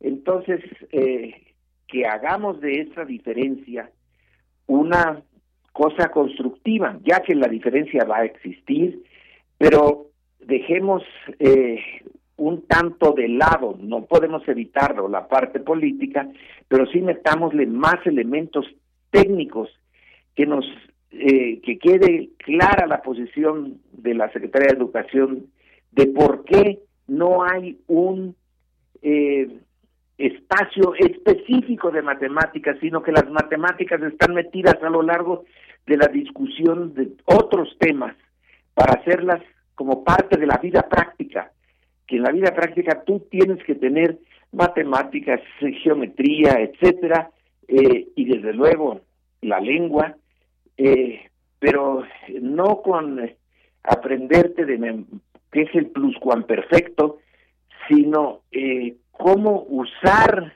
el lenguaje para las cosas prácticas de la vida. Bueno, esa es una propuesta que no me parece mala, eh, quienes la propusieron tienen que defenderla y quienes no están de acuerdo, pues le van a buscar las fallas, pero así, buscando eh, mejorar eh, o arreglar, componer las fallas de esos libros de texto, pero no condenarlos en, en el por completo, porque la forma de enseñanza va cambiando con el tiempo y creo que sí se necesita una forma distinta de aproximarse a temas tan complejos como son las matemáticas cuando se tienen eh, siete, ocho, diez años y que pueden resultar en un rechazo, en, en una cerrazón de, del eh, pequeño, eh, el, del ciudadano en ciernes, que le impide dominar algo tan importante como esa materia, probablemente un nuevo tipo de enseñanza pueda ser la respuesta, pero no lo sé. Entonces, eh, como lego en la materia, simplemente abogo porque eso se discuta eh, en términos técnicos y prácticos y nos alejemos lo más posible, aunque eso es imposible, de politizar el tema. Es mi, eh, mi visión de este asunto de los libros de texto ahora Sí, pues doctor Lorenzo Meyer, muchas gracias. Nos dejas aquí con una reflexión, pues varias reflexiones importantes. Hay muchos niveles de discusión en esta cuestión de los libros, niveles que van desde lo muy práctico hasta incluso lo filosófico, hasta plantearnos eh, quiénes, eh, quiénes somos, cómo nos vemos a nosotros mismos, qué queremos ser en un futuro inmediato, en un futuro a más largo plazo, la educación al servicio de qué, al servicio de qué, al servicio del mercado, al servicio de rescatar una riqueza eh, colectiva, de una sociedad, en fin, hay muchos elementos ahí.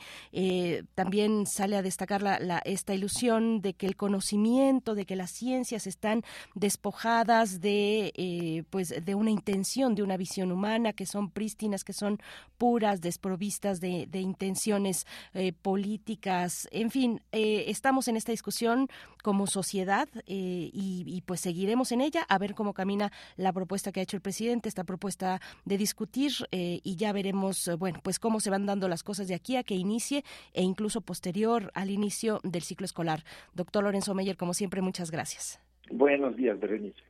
Hasta pronto. El doctor Lorenzo Meyer, 8 con 31 minutos. Ya estamos en la media y es el momento de invitarles a seguir participando en redes sociales. Por acá eh, no hay quien no ha, hay quien no, no ha dejado pasar la cuestión de quiénes eh, cuáles eran las eh, pues eh, las, las empresas que imprimían los libros de texto en sexenios anteriores. Eh, cuestiones bueno que, que son diversas y, variadas. Son muchas las que se encuentran en una discusión como esta la de los libros de texto que como ya han dicho especialistas ha dicho aquí el propio doctor Lorenzo Meyer no ha sido ni la primera y no será seguramente la última vez que los libros de texto sean el centro de la controversia nacional. Bueno cómo ustedes? Cuéntenos en redes sociales. Vamos con música de la curaduría y la propuesta musical de Ditzitlali Morales, que hoy eh, ha titulado como Maquinaria Musical, música eh, inspirada en, eh, en las máquinas, en las, en las máquinas, y es precisamente lo que vamos a escuchar a cargo de Arthur Honegger, esta canción que se titula Pacific 231.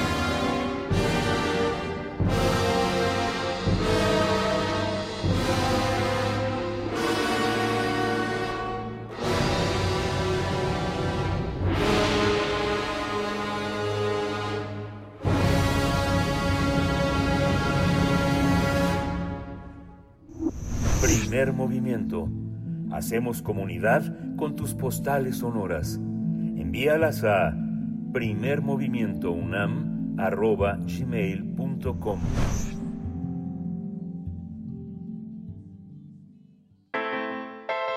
Nota Internacional La invasión rusa a Ucrania es un episodio bélico, recordemos que empezó el 24 de febrero del 2022 y que se ha convertido en la mayor contienda bélica en suelo europeo desde la Segunda Guerra Mundial.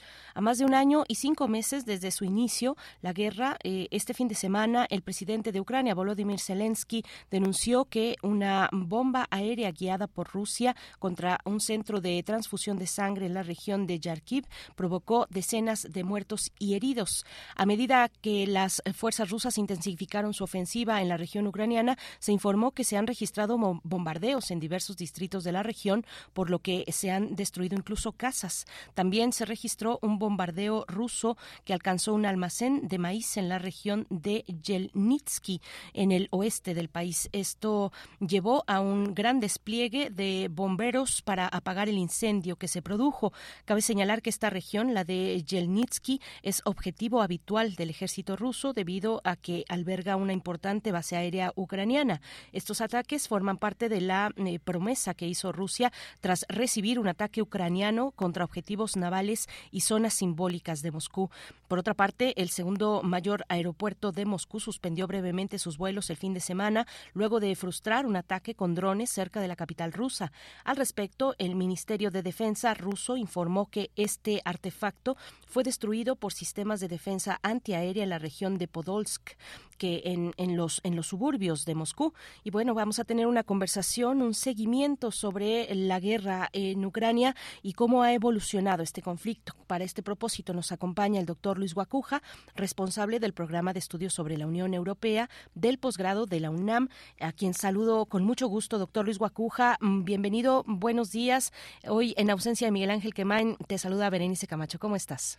¿Qué tal, Berenice? Muy buenos días a ti y al auditorio de Primer Movimiento. Buenos días, doctor. Gracias. Pues, ¿cómo, cómo ha evolucionado este verano, digamos, por ponerlo en una temporalidad lo más reciente? Eh, ¿cómo, ¿Cómo ha evolucionado eh, eh la guerra en Ucrania? Bueno, pues eh, sigue la, la encrucijada, ¿no? después de casi año y medio de la invasión rusa, ¿no? en una confrontación donde pues claramente es entre Estados Unidos y, y Rusia y donde Europa pues es eh, digamos em, no un testigo pero quien quien eh, quien aporta el, el desgaste el desgaste en términos de aportaciones eh, de recursos económicos de armamento pero también el desgaste frente a la ciudadanía europea, ¿no? Un conflicto que, bueno, pues se vivió un episodio más o menos alentador hace unos días con esta reunión en Arabia Saudita que reunió a más de 40 países, ¿no? Para hablar de paz, finalmente hablar de paz, estaba presente China, no estaba presente Rusia, lo cual ya es una carencia importante, no, no se puede hablar de paz sin involucrar a, las, a quienes están en el conflicto. ¿no?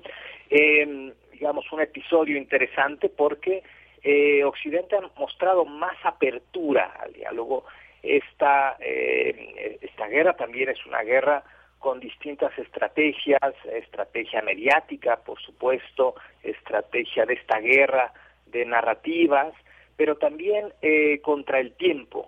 Y es una guerra donde eh, se anunció hace meses que iba a haber una contraofensiva ucraniana y que el envío de armas por parte de los países miembros de la OTAN iba a fortalecer esta idea, una contraofensiva que no se ha dado. Y que causa cierta inquietud en Occidente, eh, un presidente ucraniano pidiendo paciencia, y al final del día una, una guerra que se va extendiendo, que quizá es parte de la estrategia rusa, entre más se extienda, más desgaste habrá, bueno, pues la pérdida de vidas humanas, la, los heridos, la gente que se queda sin hogar, que tiene que huir, eh, pero también el daño a las infraestructuras que tendrán que reconstruirse en algún momento y, y lo que viene. Y lo que viene es el próximo año. El próximo año es definitorio en muchos sentidos. Son las elecciones eh, en los Estados Unidos, la amenaza y posibilidad de que llegue eh, Donald Trump nuevamente a la Casa Blanca y que diga esto se acabó, ¿no? Eh, con el tema de, la guerra, esto va a descolocar a, Occidente. También hay elecciones al Parlamento Europeo el próximo año con un ascenso muy importante de la de la extrema derecha, como se ha visto en distintos países.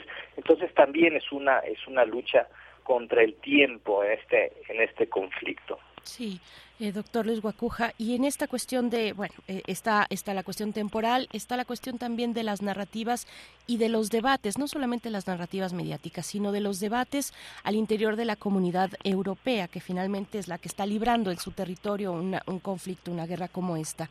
¿Qué destacar de esos debates? ¿Hacia dónde han caminado los debates?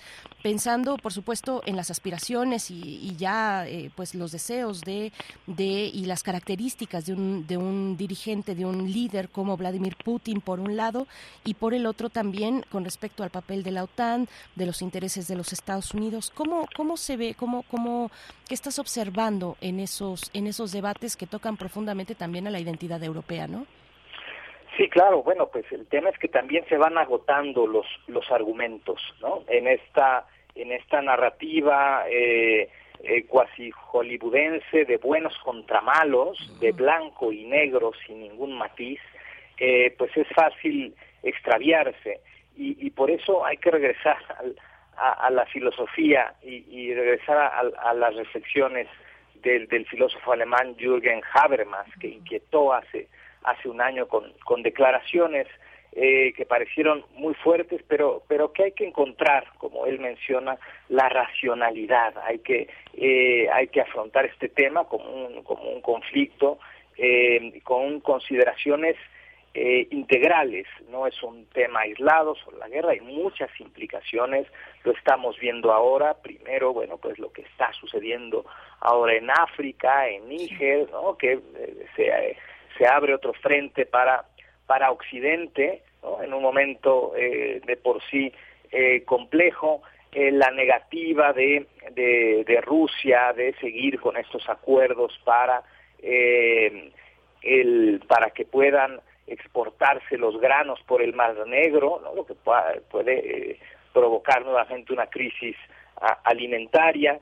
Y, y bueno, pues esta, esta idea que Jürgen Habermas y otros más han puesto sobre la mesa, ¿no? Muy difícil, casi imposible que Ucrania gane esta guerra y casi imposible que Rusia pierda eh, tal cual, ¿no? Y, reducir el discurso a un ganador y un perdedor es quizá lo que Habermas pone sobre, sobre la mesa. Eh, se tiene que ir más allá. Eh, recién se cumplieron 78 años del ataque nuclear a Hiroshima. Eh, más de 140 mil personas que murieron, más miles que, quedaron con, secuelas en un episodio trágico para la historia de la humanidad y esto nos tiene que hacer recordar que, bueno, pues eh, aunque se ve difícil en este momento, eh, también es muy complicado negociar la paz con la ausencia de Rusia. También es difícil negociar la paz con alguien que tiene armas nucleares.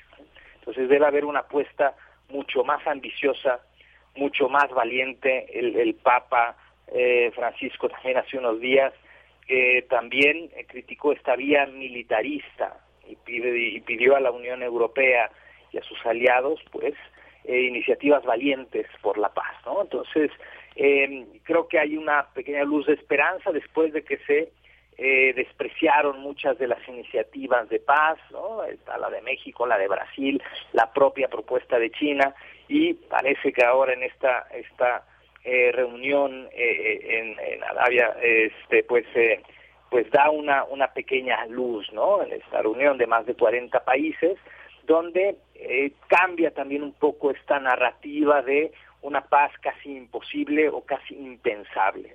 Es muy complicada en este, en este sentido y en este contexto, pero hay que empezar a tejer eh, esa, esa posibilidad con una serie de acuerdos, con una serie de compromisos donde las partes tendrán que ceder algo. Doctor Luis Guacuja, hace un momento que mencionabas a, Níger, eh, recordar este golpe de Estado que se dio recientemente por un grupo que es eh, antagónico o muy crítico, completamente crítico con, Occidente, donde hemos visto en las manifestaciones eh, en Níger y, en otros lugares también que, están apoyando este golpe de Estado, escuchamos vítores a, a Vladimir Putin, rechazo a Francia, por ejemplo, lo pongo ahí como eh, parte de esos eh, otros territorios donde también se disputan estas narrativas, las narrativas de esta guerra, de la guerra que ha iniciado Putin. Eh, digamos, cómo, cómo ver, cómo ver ese contexto, esos otros territorios, cómo, cómo estas narrativas, estos, estas, eh, pues, eh, directamente estas demostraciones políticas, eh, ya sea populares o de líderes determinados, pues están también haciendo un eco importante en, Europa. Ya mencionabas el Parlamento, las elecciones del Parlamento Europeo, la emergencia de la extrema derecha. ¿Cómo ves todos estos elementos que son territorios otros, distintos a Ucrania, y a la línea divisoria entre Ucrania y Rusia, pero donde también se están jugando narrativas eh, respecto a esa guerra, ¿no? Claro, claro, sí, yo insistiría en la razonabilidad que, propone Habermas eh, en este sentido, de, la complejidad y de, la integridad de, esta, de, este conflicto, eh, y también verlo, bueno, pues en, no solo en las afectaciones, sino ahora estamos hablando de África, pero también hay posiciones eh, específicas en América Latina. Eh, una reunión hace no mucho tiempo entre Rusia y países, de África, eh, una reunión ahora que está teniendo lugar a, iniciativa del presidente brasileño, esta cumbre amazónica. En fin, el mapa político ha cambiado y, y los aliados no son los mismos y además no son los de siempre y esto complica el, escenario particular en, en, Ucrania y eh, invita pues a, abrir mucho más el espectro de, de posibilidades para eh, terminar con este conflicto lo antes posible, evitar que se siga perdiendo perdiendo vidas y, y buscar una salida porque insisto mientras más pase el tiempo pues va a haber otros conflictos como los que ya había antes de Ucrania, que también se ha convertido en el monotema, como si no hubiese otros asuntos pendientes y conflictos como en Afganistán, en Palestina, en Yemen. Hay conflictos ahí desde antes, ¿no? Y es muy fácil caer en la tentación de, no, pues eh, ahora Rusia tiene la culpa de lo que pasa en Níger, ¿no? No, no es tan sencillo, ¿no? Hay, hay historias muy específicas. Otra cosa distinta es que Rusia, eh, Rusia se aproveche de lo que está sucediendo, pero no como el, el, motivador de, de, un conflicto en una región que pues ha, tenido bastantes complicaciones, un día sí y otro también, golpes de Estado, eh, revueltas, en fin, eh, son varios frentes que se abren en distintas partes del mundo, donde hay otras preocupaciones que tendríamos que estar atendiendo con, con eh, pues con muchas eh, energías y, con eh, con altura de miras como el tema del desastre climático ¿no? entonces mientras más se prolongue este este conflicto pues va a ir produciendo un desgaste un desgaste importante justo apenas hace unos días la, primera ministra italiana de, de, extrema derecha Giorgia Meloni anunció ya recortes a ayudas sociales porque dice no pues hay que enviar armas a Ucrania ¿no?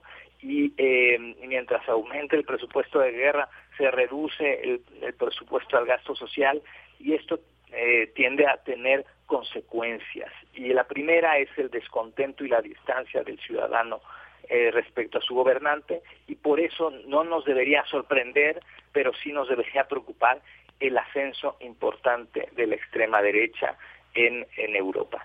Sí, doctor Luis Guacuja, pues para cerrar, porque también está ahí en medio de todo esta cuestión que eh, de que la, OTAN se sigue negando o sigue dilatando, digamos, el posible ingreso de Ucrania a la OTAN.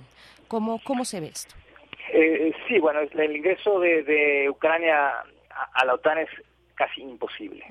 Casi imposible porque eh, si, si Ucrania ingresara a la OTAN, la OTAN estaría francamente en una confrontación abierta con Rusia. Y esto pues no haría más que este todavía calentar de manera extrema el, conflicto. eh, pues le dicen que sí, pero no le dicen cuándo, ¿no? Le dan largas, saben que, que no es el momento, no ahora, no en medio de una guerra, ¿no? Eh, lo mismo cuando se le ofrece su ingreso a la, a la Unión Europea. Pues que Ucrania no cumple ninguno de los requisitos para entrar a la Unión Europea y otra vez menos ahora, menos en estas circunstancias. O sea, sí se lo, se lo conceden como un gesto de simpatía, pero la propia Unión Europea y la OTAN saben que el ingreso de Ucrania a la OTAN y a la Unión Europea no se dará. Eh, y, y menos en medio de un conflicto como el que estamos viviendo. eh, doctor, mencionabas Italia, eh, a Giorgia Meloni, estos discursos, eh, que, que, bueno, estos, estos anuncios de aquello que se va para la guerra, pues tendrá, por supuesto, un descenso en el gasto social. ¿Cómo se ve para países como Alemania también? ¿Cómo se ve el impacto económico ya en lo más práctico, cómo ha resultado eh, en, países, en un país tan importante como Alemania? Bueno, sí, en Alemania es más complejo, más allá del tema presupuestario, que digamos este, es de los países que digamos que menos dificultad tendría con el tema económico en Europa, pero la política exterior pacifista de los últimos 75 años llegó a su fin con esta con esta guerra. Y Olaf Scholz, el canciller alemán, se ha visto orillado eh, por la OTAN, eh, por eh, sobre todo por la, la OTAN y eh, principalmente por Washington para enviar armas, enviar equipamiento, etcétera, ¿no? Y esto ha provocado una serie de protestas importantísimas en, en, en, en distintas partes de Alemania, ¿no? Que se acumula con el descontento, donde pues la extrema derecha pues agita con el argumento fácil en contra de la migración, las dificultades económicas, etcétera, ¿no? Y, y, y comentar, una, una guerra causa nerviosismo, causa preocupación, aunque estemos a miles de kilómetros de distancia, después de una pandemia que nos sacudió por completo en, en muchos términos en todas partes del mundo, ahora una guerra, pues los ánimos de, de, de la gente pues están este digamos, están exaltados, cuando menos. Hay una hipersensibilidad por, por lo que estamos viendo eh, eh, y por lo que vemos con el desastre climático y porque eh, vivimos en una época de incertidumbre, de imprevisibilidad y que nos hace difícil asimilar tantas eh, complicaciones y tantas amenazas en tan poco tiempo. Pues doctor Luis Guacuja, muchas gracias eh, por este tiempo, por este seguimiento. Eh, do, doctor Luis Guacuja, responsable del programa de estudios sobre la Unión Europea del posgrado de la UNAM. Y bueno, si nos permites, doctor, estaremos más adelante eh, pues haciendo lo propio, dando este seguimiento y buscándote para lo mismo. Muchas gracias. Por supuesto, con mucho gusto. Un saludo Un y saludo. buen inicio de cursos a la UNAM. Gracias, sí, por supuesto. Buenos, buen, buen inicio para ti, doctor Luis Guacuja, para todo lo que se emprende en el programa de estudios sobre la Unión Europea, que pues también, si, si en algún momento podemos ocupar un espacio también para, para hablar al respecto, para dar difusión de lo que está ocurriendo. Gracias, doctor. Claro que sí. Hasta pronto. 8 con, 6, 8 con 56 minutos. 8 con 56. No se, no se espanten. 8 con 56 minutos. Vamos a despedirnos ya de Radio Nicolaita y de desearles un excelente martes, por supuesto. También nos vamos a ir con música. La curaduría de Edith Citlali Morales, que nos propone escuchar de Malcolm Arnold esta canción que suena al fondo, esta pieza, un estudio sinfónico que se titula Máquinas Vamos con ella y después al corte volvemos porque viene la poesía necesaria en la mesa del día.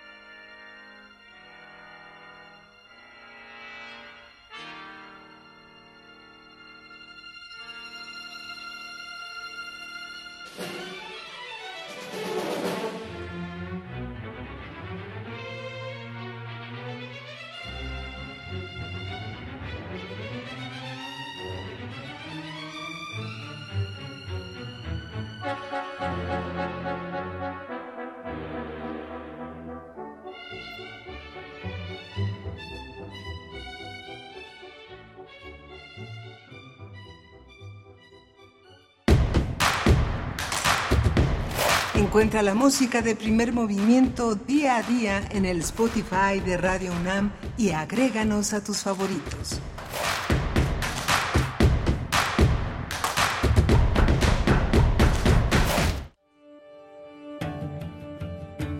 Pancho Villa, El mito revolucionario, 2023, 100 años de su fallecimiento. Villa solía despertarse casi siempre en un lugar diferente del que originalmente había elegido para dormir. Tenía este extraño hábito porque más de la mitad de su vida adulta había estado fuera de la ley. Había sido prófugo de la justicia, bandolero, ladrón, asaltante de caminos, cuatrero. Y tenía miedo de que la debilidad de las horas de sueño fuera su perdición.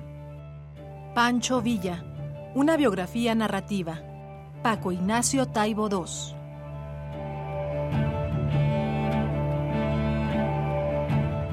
Pancho Villa, 96.1 FM.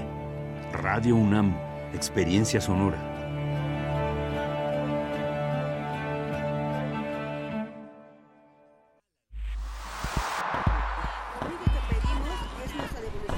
Un mundo raro verdad, voz pandemia y voz patriarcado. Una producción de Radio UNAM y la Unidad de Investigaciones Periodísticas de Cultura UNAM. Lunes, 12 del día. 96.1 FM. Experiencia sonora.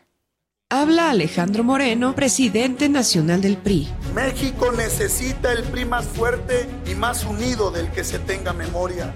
Aquí estamos listos los priistas para recuperar a México, porque si vamos juntos, ganamos todos. Saquemos la casta, el orgullo y la garra y demostrémosle a México que los priistas no solo sabemos ganar, los priistas sabemos gobernar y trabajar por este país. ¡Que el PRI! PRI más una probadita para agarrar felicidad. Total, ¿qué puede pasar? Puede pasar mucho. El fentanilo te engancha desde la primera vez. Esclaviza tu mente y tu cuerpo. No destruyas tu vida. El fentanilo mata. No te arriesgues. No vale la pena. Si necesitas ayuda, llama a la línea de la vida 800-911-2000. Secretaría de Gobernación. Gobierno de México. Hola, Juan. Hola, Oscar. ¿Ya te has dado cuenta que llevamos mucho tiempo juntándonos en esta transmisión? Y ahora nos juntamos para hacer este promocional de nuestro propio programa. Sí, hombre, en esta ocasión no es así un encuentro casual.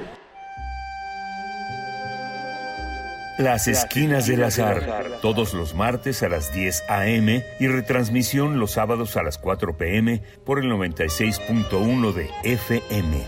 Radio UNAM Experiencia Sonora.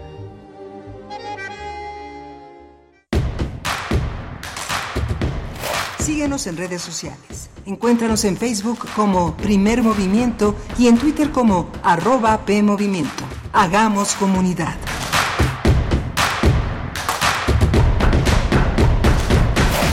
Estamos de vuelta, nueve con tres minutos de la mañana, hora del centro del país. Buenos días, bienvenidos, bienvenidas, martes 8 de agosto del 2023. Bueno, pues iniciando la tercera hora de, eh, pues de este programa, la tercera hora de emisión de primer movimiento con el equipo del otro lado del cristal, Rodrigo Aguilar en la producción ejecutiva, Violeta Berber en la asistencia de producción. También nos acompaña Andrés Ramírez en la consola, en los controles técnicos, Arad Rebollar y en la voz, Berenice Camacho les saluda en nombre de Miguel Ángel Quemain, que estará de vuelta mañana por acá en estos micrófonos. Y bueno, pues iniciamos esta tercera hora de transmisión eh, con sus comentarios, por supuesto, sobre la guerra eh, en, Ucrania, la guerra entre Rusia y Ucrania. Eh, por supuesto que hay comentarios que nos dicen esta guerra entre Rusia y la OTAN y esta cuestión de quién inició la guerra, que yo en algún momento cuando estábamos conversando con el doctor Luis Guacuja, dije sin la precisión de vida, porque es un conflicto muy complejo que además eh, no, no solamente podemos contarlo como esta etapa, esta etapa que eh, recientemente se ha desarrollado, sino eh, un conflicto más añejo que por lo menos podríamos poner el año de 2014 como inicio de una cuestión, pues eso, compleja, muy compleja entre Ucrania y Rusia, pero también con esta presencia de fundamental presencia de la OTAN que, que, que ha pedido, que ha pedido ya en varios momentos, pues que los países que apoyan a Ucrania pues eh, eh, estén también en la posibilidad de, de apoyar con armamento, con recursos, con cuestiones materiales y no solamente discursivas. Bueno, pues así, así va caminando este episodio que siempre es lamentable, esta guerra que nos dice por acá Rosario Durán, eh, pues sí, crece, sigue, sigue aumentando el armamento enviado a Ucrania y cuando todo esto termine, la reconstrucción del país será lo más difícil y quién sabe cómo será. Todos afectados, nos dice Rosario Durán. Gracias a todos ustedes por estos eh, comentarios. Y vamos pues a otras cuestiones. Viene la poesía necesaria y en la mesa del día también eh, un estreno, un estreno que tuvo lugar el pasado 4 de agosto, eh, el 4 de agosto, sí, hace cuatro días, el estreno de la obra de esta pieza que se titula Pieza en proceso, obra expansiva para público diverso. Es una obra que tendrá, eh, se estará presentando en el Teatro Santa Catarina hasta el, hasta septiembre. Hasta septiembre estará esta obra el 14 de septiembre todavía, así es que tenemos oportunidad de acercarnos a Coyoacán, al Teatro Santa Catarina. Vamos a ver los detalles en la mesa del día, los detalles de esta obra que tiene la participación muy importante. Mm, de hecho, eh, el elenco está conformado eh, por eh, la, la compañía Teatro Ciego MX. El elenco es un elenco de personas ciegas, así es que, bueno, interesante esta pieza en proceso con la dirección y dramaturgia de Mirna Moguel, que estará con nosotros.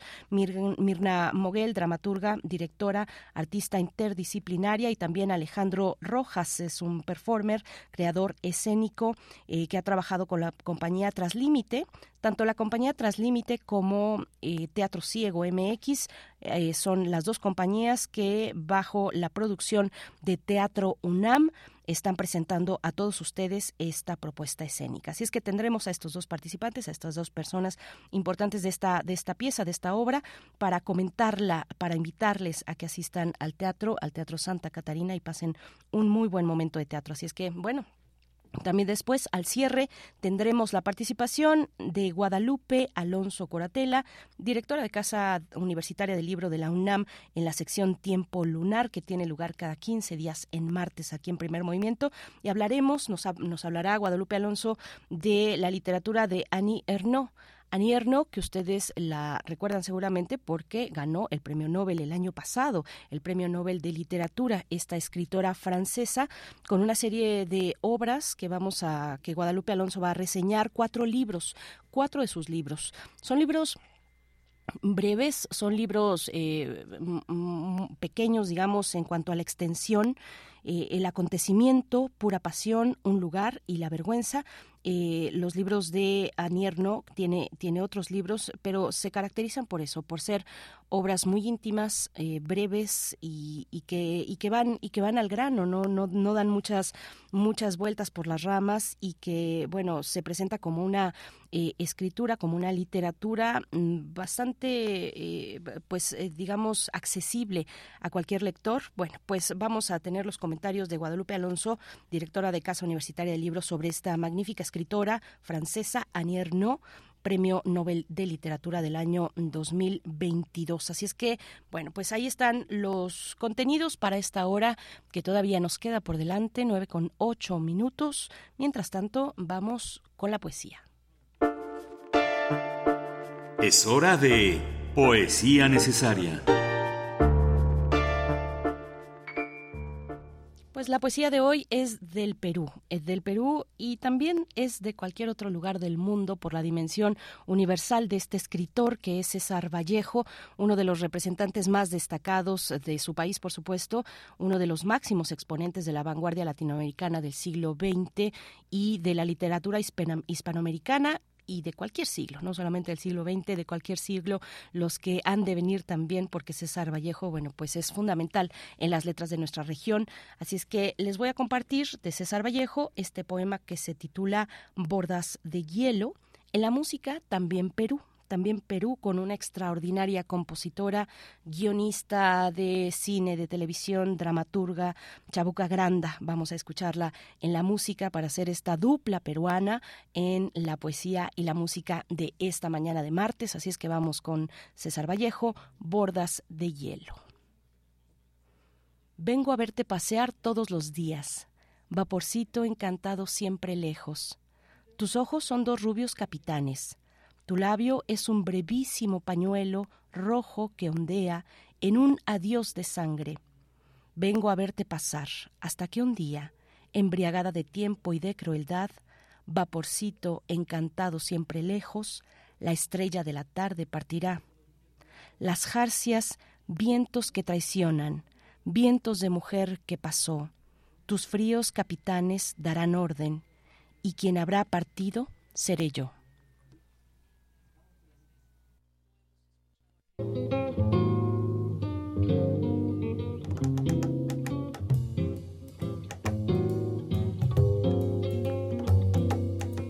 Cuando ya se me olvide habré olvidado, viviré adormecida, liberada.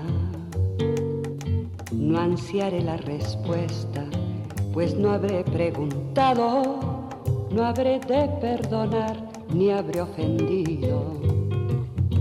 Extrañaré la rumia de mis sueños y la dulce molienda y la esperanza. Ese constante hacer un alguien de algo, ese afán de castillos en el aire. Extrañaré la rumia de mis sueños y la dulce molienda y la esperanza. Ese constante hacer un alguien de algo, ese afán de castillos en el aire, ese arar en el mar de los ensueños, ese eterno soñar, la adolescencia.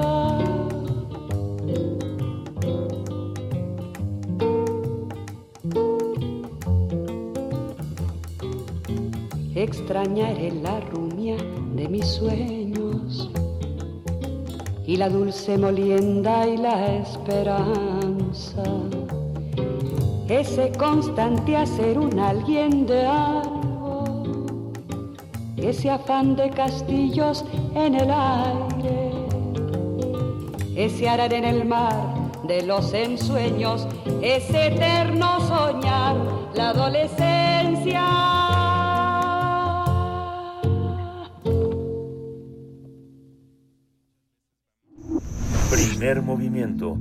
Hacemos comunidad con tus postales sonoras. Envíalas a primermovimientounam.gmail.com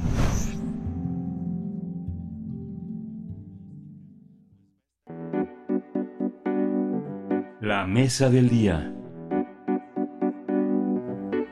Con el objetivo de abrir caminos hacia la expansividad en el arte, Translímite, Alternativa Escénica y Teatro Ciego MX unen esfuerzos para presentar Pieza en Proceso, dirigida por Mirna Moguel y producida por Teatro UNAM. Se trata de un viaje a través de la música, la danza aérea y el corrido tumbado, mientras se reflexiona sobre el significado del arte.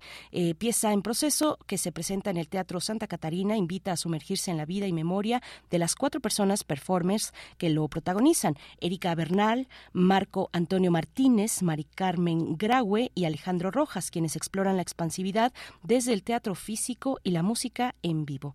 De acuerdo con Mirna Moguel, el objetivo es dirigirse a personas en diferentes condiciones, rompiendo con la norma de simplemente ser accesibles después del estreno. Además, Pieza en Proceso ofrece el Touch Tour, una experiencia enriquecedora para personas ciegas, con debilidad visual y para el público que desee sumergirse en una cartografía de sensaciones a través de un recorrido guiado por el escenario.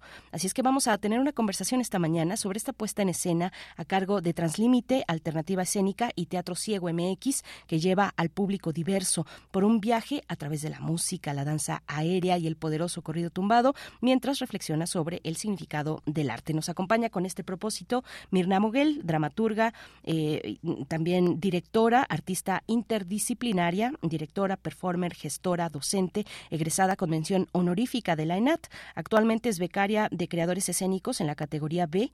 Se encuentra dirigiendo Cartografías de la Memoria, un documental escénico en coproducción con Teatro Ciego MX y Translímite, Alternativa Escénica.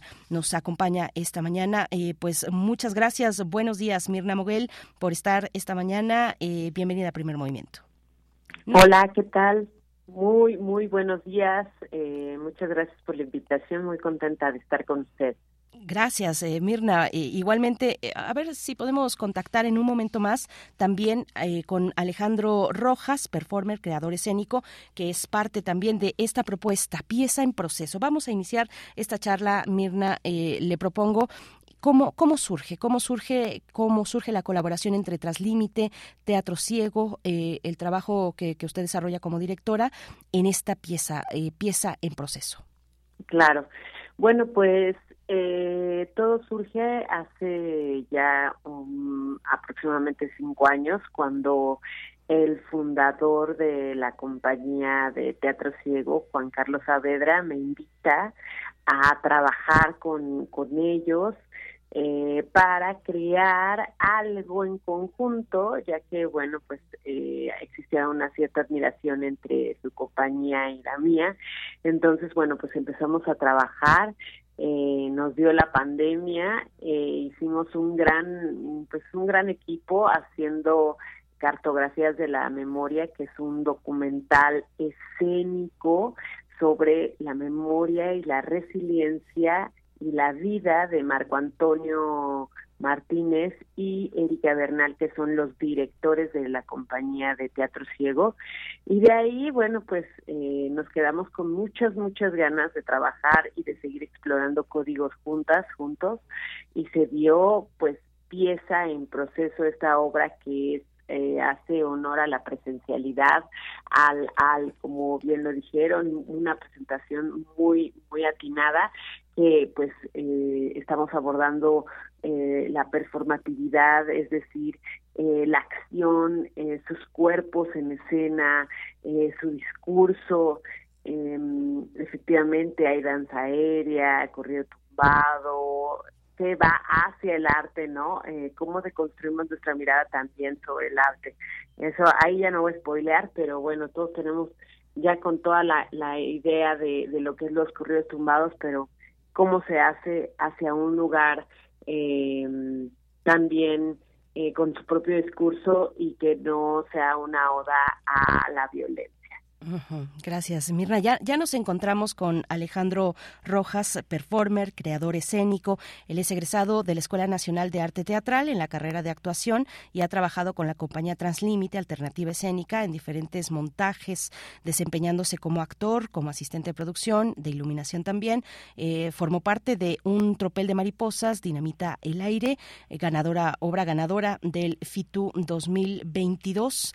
Así es que, bueno, pues eh, bienvenido, Alejandro Rojas, gracias, gracias por aceptar esta invitación. Enhorabuena por esta propuesta escénica Pieza en Proceso. ¿Cómo estás? Muchas gracias a ustedes. Este, pues mira, muy bien. Nos da gusto. Qué bueno, nos da mucho gusto. Pues ya eh, Mirna, Mirna Moguel nos, nos eh, compartía, nos daba una introducción de, de, cómo, cómo se forma, cómo llegan al proceso de formar pieza en, pieza en proceso, precisamente. Cuéntanos un poco desde tu perspectiva cómo, cómo, cómo ha sido todo este caminar. Mm, pues para mí ha sido muy enriquecedor en muchos aspectos. O sea, desde el cómo acercarme a mis compañeros desde otro lugar, desde otra escucha, ¿no? Entrar en un proceso también, eh, pues sí, ¿no? siento que la actuación muchas veces, y la mayoría de, de ellos, es escuchar, ¿no? Y ahora el escucharnos desde todo el cuerpo, o sea, es ha sido un proceso muy enriquecedor para mí también porque eh, yo entré con muchas dudas, ¿no? De desde, desde principal de cómo pues cómo le hablo a mis compañeros, qué está bien decir, qué está mal decir, cómo cómo nombrarnos, cómo todo todo esto. Y y nada pues creo que fue ir descubriendo también que algo que les digo y que he dicho en, en, otras entrevistas que, que nos han hecho y que yo digo que ya parece speech, es que una vez, eh, justo hablando como de cómo nos iba en el proceso, cómo nos sentíamos y tal, yo dije que pues que estaba bien interesante, que porque yo sentía que estaba entrando como en su mundo, porque aparte había exploraciones que hacía, este, bueno, una de mis como mm, cosas a explorar, me decían, puedes explorar con los ojos abiertos o con los ojos cerrados, ¿no? Y eso también generaba, pues, preguntas, ¿no? De, bueno, pues, la ceguera no solamente es como cerrar los ojos, ¿no? Eh, es muy, muy, muy distinta la sensación, ¿no? Eh, y entonces, cuando yo dije que era como estar entrando en su mundo, recuerdo mucho que Erika Bernal me dijo que pues es que no es que fuera su mundo, sino que era nuestro mundo, ¿no? O sea, es el mundo de todos nosotros, solamente que sí hay una cosa de, pues sí, eh, omitir o invisibilizar, porque también a partir de, de, que estoy en este proyecto, pues sí, pues sí, o sea, veo más gente ciega, ¿no? como que sí está, sí se revela otra parte, eh, se vuelve más consciente uno de ello. Claro, claro. Pues eh, eh, Mirna Moguel, con esto que, nos comparte desde una vivencia, Alejandro, Alejandro Rojas, eh, este, pues atender a un mundo que es compartido y que se experimenta desde distintos lugares y que eso lo hace más rico también. ¿cómo, ¿Cómo se plasma ¿Cómo se plasma, por supuesto, cómo se plasman estas experiencias que están al centro de esta obra, pieza en proceso? ¿Cómo se plasman las experiencias que eh, comparten eh, el, resto del, elenco, eh, el, digamos, el sello que imprime Teatro Ciego a esta obra, Mirna? Claro.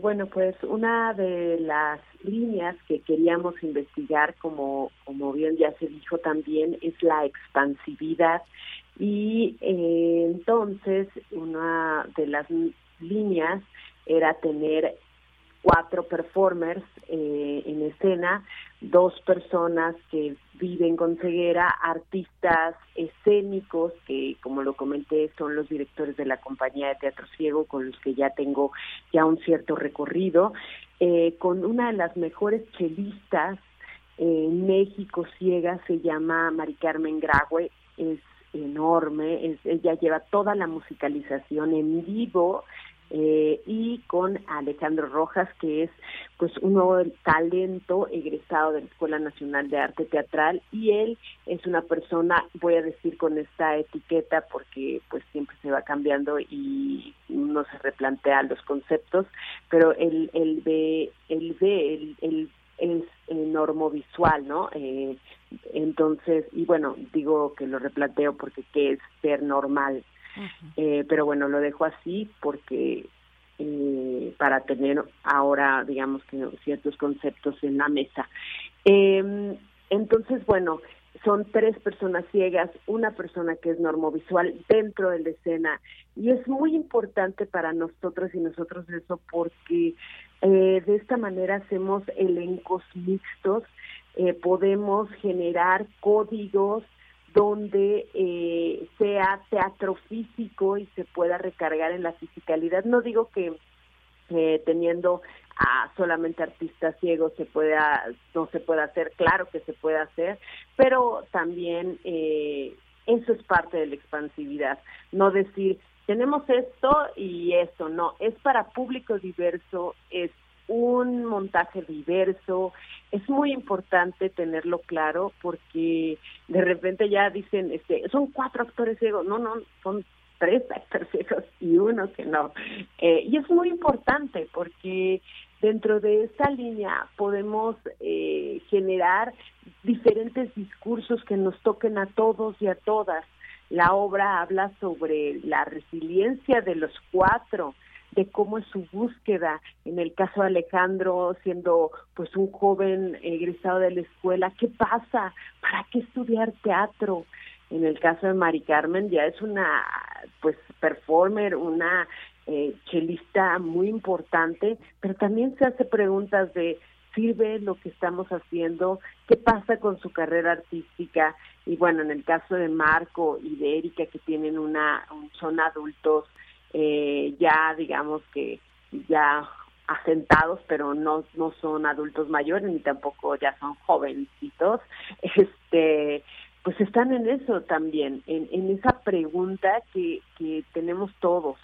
Entonces, bueno, eh, la obra empieza con dudas sobre su propia persona en este mundo y claro que les atraviesa su propia persona y terminamos en una duda más bien ya de la creación. Empezamos hablando del arte y terminamos hablando de la creación, de la importancia de lo que es crear en general en nuestras vidas, de esa pulsión por, por vivir, de esa pulsión por preguntarnos cosas que hace el arte.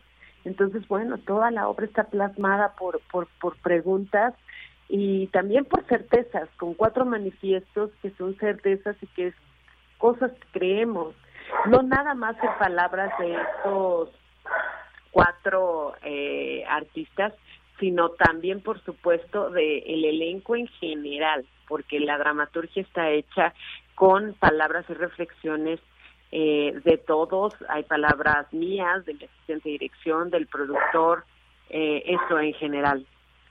Gracias, Mirna. Eh, Alejandro, a ver, pues cuéntanos cómo, cómo fue, digamos, qué dinámicas descubriste, eh, se dieron, se gestaron en el montaje, en los ensayos, qué aprendizajes eh, pues fuiste ganando, fuiste adquiriendo con la interacción eh, con, tus compañeros, tú como una persona normovisual, nos decía Mirna, eh, yo no, lo sé, como una persona que ve con los ojos, porque hay personas que ven de otras maneras diversas, ¿no? Tal vez que miden el espacio, que que, experimentan eh, eh, eh, la vivencia del espacio de, de, una manera distinta a la, a la de otros, ¿no? Finalmente, cada uno en, su individualidad.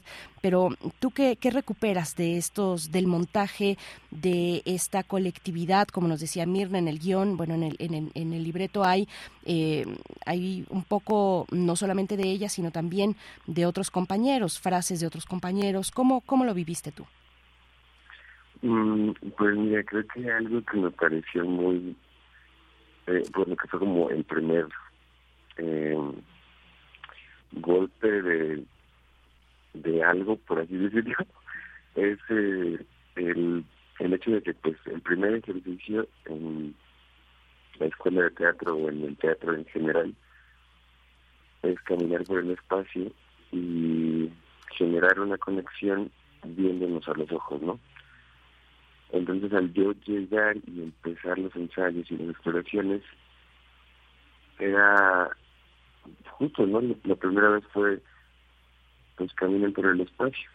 Y yo empecé a caminar y dije, ok, yo me pregunté, bueno, ahora cómo conecto con los otros cuerpos, ¿no? ¿Cómo conecto con estas otras, eh, con mis compañeros, ¿no? Y nada, fue como, es que creo que es algo hasta como un poco intuitivo de cuando cuando quieres realmente conectar con alguien, ¿no? Cuando quieres realmente, pues sí, generar una comunicación con alguien, eh, como que sucede la escucha, ¿no? Justo como tú dices, desde distintos, desde, distintas formas. Y pues, a lo que me llevó ese primer impulso fue escuchar como con, con, la piel, ¿no? Que es como que el órgano más grande que tenemos. Y también eso pues, creo que es el mayor aprendizaje que, me llevo, ¿no? Porque todo lo que trabajamos también desde ahí fue un, una escucha desde el movimiento del cuerpo, el contact, eh, eh, pues también como en, con nuestras exploraciones corporales eran como también de repente a partir de la pregunta cómo me muevo contigo, ¿no? Eh, porque nada, son, o sea, también algo que me, que sí, como que me modificaba la visión del mundo era que de repente hasta ellos eran más eh, ubicados en el espacio que, que yo, ¿no? Y entonces decía, claro, o sea, yo de ellos aprendo y ellos también aprenden de mí y entonces es una cosa de, pues justo sí, expandir expandir en mí como conciencia de mi cuerpo, de mi escucha, de todo eso, pero creo que no solamente es porque, o sea, no, no solamente con ellos, ¿no? Sino que sí es así con todos, pero de repente no sé qué, no, no sé qué es lo que pasa realmente, no, no tengo una certeza de, de por qué ahora se vuelve más consciente, ¿no? Porque realmente si nos ponemos a pensar, esa escucha tendría que suceder en todos lados y con todos, no bueno, no sé si con todos porque el mundo es claro, pero sí con quien va a decir, ¿no? Claro. Eh, sí. Creo que eso es lo que me qué, interesante volver a, aprender, ¿no? Aprender a moverse diferente como, como no lo habías hecho, midiendo el espacio de una forma distinta, sintiéndolo de manera diferente. Mirna, hace unos momentos y en, y en la introducción también eh, mencionábamos esta cuestión de las cartografías de la memoria y también esta pieza en proceso eh, está, si no me equivoco, eh, basada, digamos, en un proyecto de docuficción, docuficción escénica. Eh, para quien no la ha visto como yo y quien no sabe mucho de estas cuestiones, uno podría pensar que, se están trasladando algunos elementos o soportes cinematográficos, como el del documental, por ejemplo, eh, al, al escenario teatral, al escenario vivo del teatro. Pero probablemente no y probablemente me estoy yendo nada más con, con el nombre de docuficción para, para, para pensar eh, cómo, cómo son, cómo, cómo entender estos nuevos soportes, cómo interviene, qué es la docuficción escénica y cómo interviene en pieza en proceso. Claro, eh, pues la docuficción, en el caso de cartografías de la memoria, sí es un documental escénico. Eh, está muy recargada en lo audiovisual y, y esa es la investigación. De hecho, los performers hicieron esas investigaciones ellos y ellas mismas. Este, bueno, más bien él y ella eh, eh, la hicieron. En el caso de pieza en proceso, también, eh, de hecho, es una línea que lleva Translímite, que es eh, lo documental, digamos que el material documental tiene que ver con su vida, tiene que ver con eh, materiales físicos que ellos puedan tener, ahora sí como digamos como pruebas de su propia existencia, digamos que desde ahí se toma lo documental, desde, desde su propio mundo Eh, y cuando lo llamamos ficcional, pues es eh, cuando se genera ya otro tipo de material que se entrecruza con, con eh, pues sí, con, con, materiales que no son per se de la propia historia del performer o del actor. Entonces, en este caso, lo que se hace es una fusión de materiales, de vivencias, de memorias de los performers, eh, también se les dice performers porque no nada más son actores, son creadores en el sentido extenso de la palabra, por eso también se les puso desde ese lugar. Em, ellos eh, dan, digamos que, parte de sus experiencias y sus vivencias en estos ejercicios que hicimos, como bien lo dice Alejandro, al principio y durante todo el proceso que, trabajamos.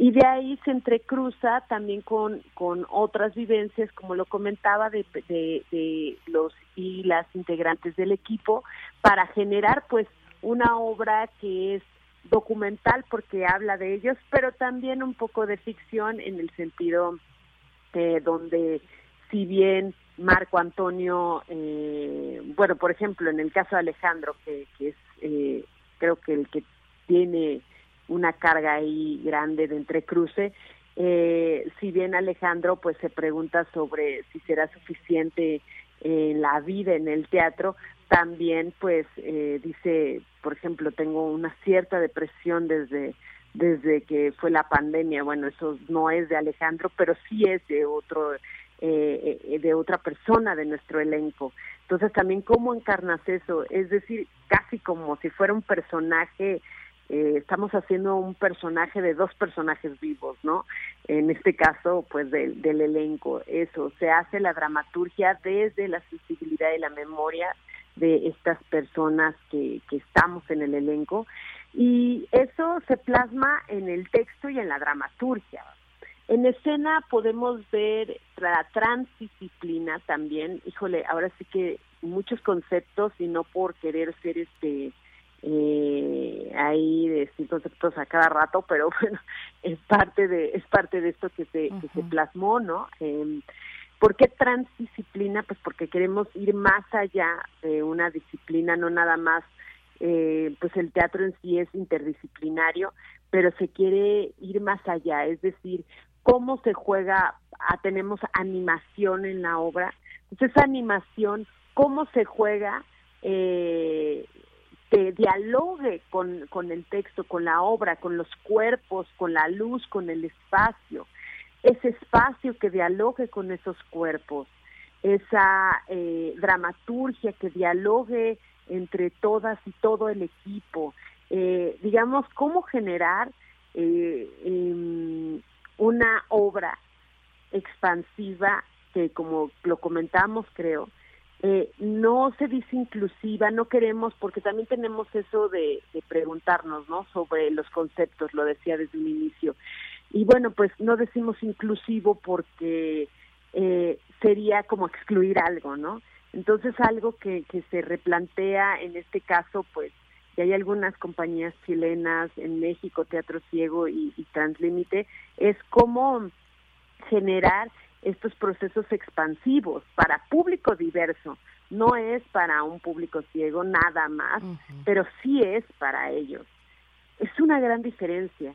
No es para público en general eh, que, que, que es normovisual, por decirlo de esta manera, pero sí es para, para ellos. Eh, no es para gente acústica o sorda, no, no es nada más para ellos, pero sí es para ellos.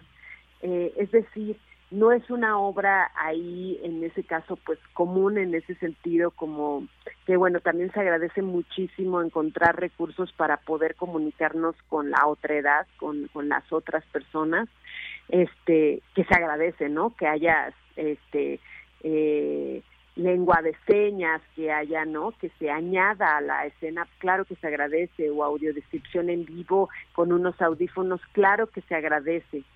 Eh, pero nosotras y nosotros lo que queremos hacer, por lo tanto, yo creo que por eso tanto concepto que se pone en juego, que tiene que ver con lo contemporáneo, es cómo generamos una escena expansiva, es decir, generar mecanismos que desde la creación ya esté perfilado para eh, un público diverso. Sí, Mirna, me parece cuando te escucho con esta cuestión de las palabras, de las palabras largas, de las palabras que eh, emergen en un, en un proyecto como este, eh, eh, pienso que, que vamos, que la explicación es que en realidad estamos buscando actualmente, vamos, vamos buscando palabras para nombrar cosas que no habían sido nombradas, tal vez o cruces de esas cosas que eh, pues que, que, que, no habían que, que, habían pasado desapercibidas tal vez en este caso de hecho en la escena no que no que no se encontraban tan fácilmente en la escena. Para quién para quién va dirigida una obra como esta eh, esencialmente tal vez para un perfil, pero no necesariamente eh, cualquiera puede asistir a, una, a una obra como esta. Mirna, eh, cuando, y, voy contigo también Alejandro para que nos hables, bueno, ya Mirna nos pone varios elementos, son muchos elementos en, en juego, en escena, la animación, la performatividad, la expansividad. ¿qué, hay, ¿Qué hay del texto, Alejandro? ¿Qué, ¿Qué nos dirías si yo te pregunto cuáles son los temas que aborda un texto como este? Pues que yo, yo creo que aborda la vida, ¿sabes? O sea, siento que en proceso es un pues es una pieza en donde todos los performers que estamos ahí se reflejan de alguna manera en el otro, ¿no? Eh, y que de hecho hasta hasta la fecha seguimos descubriendo como de, ah, claro, esto se conecta con este texto de, de Mari Carmen, ¿no? Eh, yo siento que habla de, de la vida, ¿no? De, aquí está puesta desde la vida de del artista o de esta persona que va a por ejemplo, en mi caso es esta persona que va que va saliendo y que va preguntándose si realmente es bueno con la crisis del egreso, ¿no? O de la vida, pues, porque todos tenemos preguntas, ¿no? Existenciales de si somos buenos en lo que hacemos, si realmente, digo, yo ahora que he hablado también con amigos cercanos, también tenemos las, las preguntas de, pues, realmente quiero llegar a, a ser grande, realmente sí me veo en tantos años, o sea, siento que sí habla de una cosa de, de la vida y también de una siento que hay también partes en donde se vuelve muy político, ¿no? Por ejemplo, un texto de, de Erika en donde ella se planta y planta su postura ante el mundo y ante su, su visión, pues, de este mundo, ¿no? Es, bueno, me parece muy bonito ese texto porque justo nos habla de... Yo siento que también nos habla de perseguir los sueños, ¿no? Mm. O sea, de, de decir, bueno, yo eh, trabajo en el reclusorio en la mañana, pero en las noches soy actriz, ¿no? Es, yo siento que habla de, de la vida, ¿no? Y todo, este recorrido por el que nos lleva, pues sí también, ¿no? Habla del universo, habla de, de cómo surge la vida, ¿no? Hablamos de cómo se crea y también cómo se destruye y cómo todo eso es una constante de la vida misma. Claro. Y al final hay un nacimiento simbólico, pero existe un nacimiento. Entonces, para mí, habla de, de eso. Sí, Qué, interesante, Alejandro. Me gustaría seguir contigo, ya estamos llegando al cierre de la charla, pero seguir contigo para que nos cuentes un poquito de, eh, pues, de qué ha significado llegar a esta obra luego de venir, pues, de, de, una obra que fue ganadora, de la obra que fue ganadora del Festival Internacional de Teatro Universitario de, del año pasado, un tropel de mariposas dinamita el aire. Eh, a ver, cuéntanos un poco de, aquella experiencia y de cómo, cómo te encontraste con este proyecto eh, ahora ya que se está presentando en el Teatro Santa Catarina? Pues bueno, primero creo que es muy... Eh, tuve la suerte y la fortuna también de conocer a, a Transclinique y a Mirna desde hace un tiempo. Es, ya, habíamos trabajado antes. Eh, y entré a, a la escuela y bueno, pues ahí ya el tiempo de la escuela como que es este relativo y raro. eh, y pues para mí estar en este proyecto pues es muy significativo porque mm, pues sí, o sea, es es el tipo de teatro que a mí me gusta, que yo quiero hacer, que siempre me, o sea, siento que en todos los montajes que he estado como que caer en el momento preciso de la vida, ¿no? Porque sí, siempre caen en ese momento en el que tienes que decir eso, ¿no? En el que ahorita en el momento en el que estoy de la vida estoy en esas preguntas, ¿no? Y, como que el teatro me ayuda a, a entender, sí, me, me ayuda a, darme a entender, a entenderme a mí también, y como que me ayuda a entrar en crisis, ¿no? Y, y aprender a vivir, como que, bueno, para mí eso es como lo que de repente significa el teatro en la vida, como que me enseña a, vivir, ¿no? Y a vivir de, de otra manera y desde mi mismo caminar, ¿no? Sí. Pues muchas gracias, Alejandro Rojas. Eh, Mirna, pues ya con el cierre, eh, eso, ¿con qué, con qué cerrar esta, esta charla, la invitación también para las personas que se quieran acercar al Teatro Santa Catarina hasta el 14 de septiembre, pieza en proceso, una producción de Teatro UNAM que, bueno, pues lleva ese sello, que es un sello de calidad, eh, Mirna, y por supuesto de Translímite y de Teatro Ciego MX. Un comentario de cierre, Mirna, por favor. Bueno, pues eh, quiero invitarles a que vayan a presenciar eh, Pieza en Proceso. Tiene una duración de una hora, diez minutos, diez minutos de touch tour. Eh, que se dan al inicio de la obra, que es parte del mecanismo de la misma.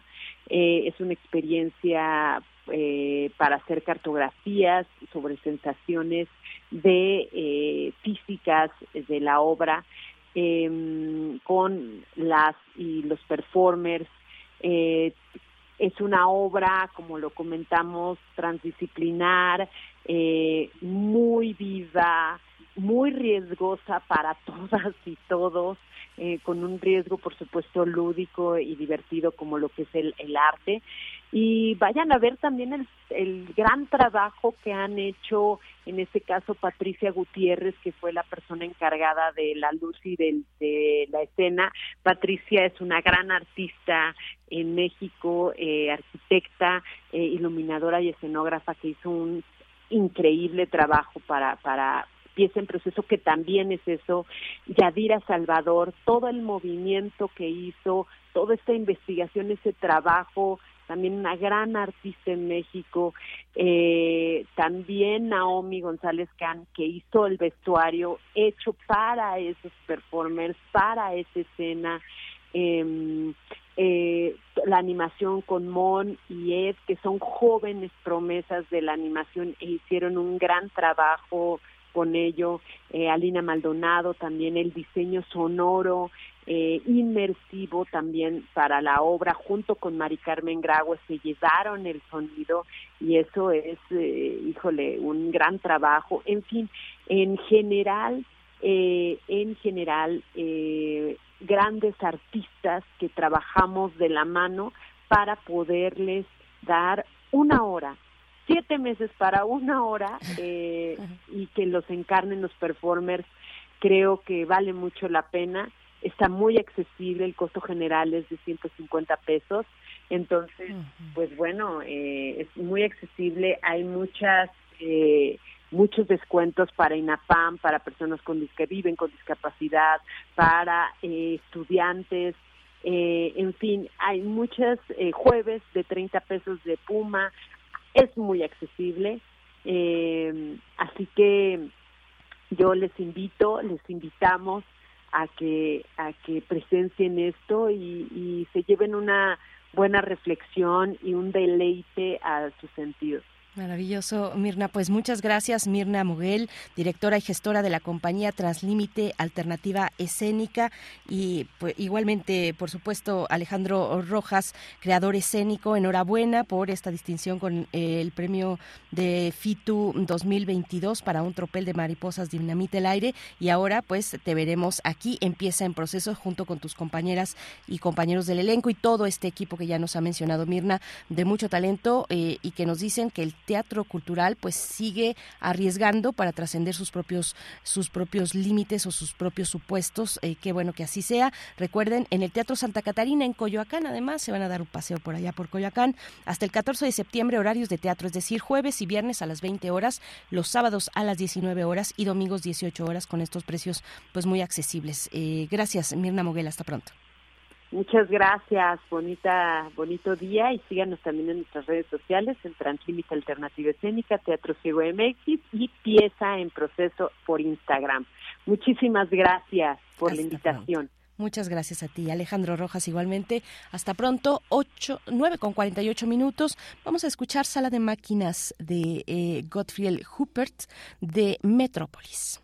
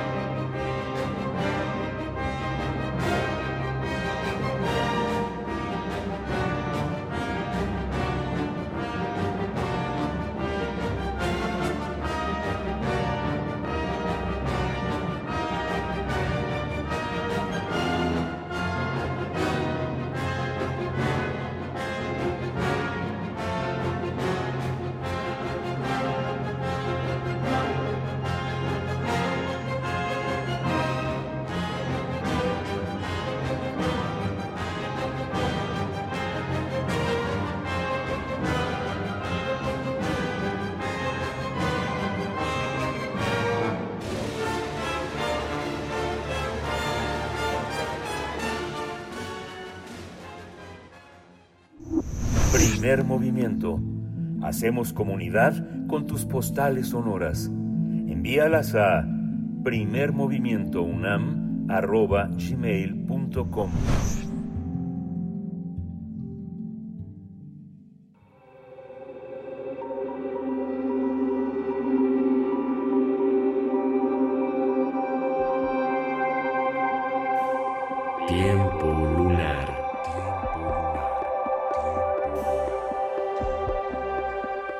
esta emisión de martes la cerramos con literatura, eh, con Guadalupe Alonso Coratela, además directora de Casa Universitaria del Libro de la UNAM. Hablaremos de la literatura de Anier No, eh, con cuatro libros, cuatro de sus libros, El acontecimiento, Pura pasión, Un lugar y La vergüenza. Guadalupe Alonso Coratela, qué gusto saludarte en esta ocasión, en representación también de Miguel Ángel Quemain, que ya estará de vuelta mañana, pero que te deja sus saludos. ¿Cómo estás? Muy bien, Berenice, muchas gracias un gusto también volverte a oír. Gracias. Pues bueno, vamos a hablar de esta de esta escritora Anier No. Ya les adelantaba a la audiencia y bueno, nada más les recordaba porque seguro que se enteraron que el año pasado fue 2022 eh, esta autora francesa ganó el Premio Nobel de Literatura. Hablábamos un poquito de sus libros, de las características de sus libros, así es que te escuchamos.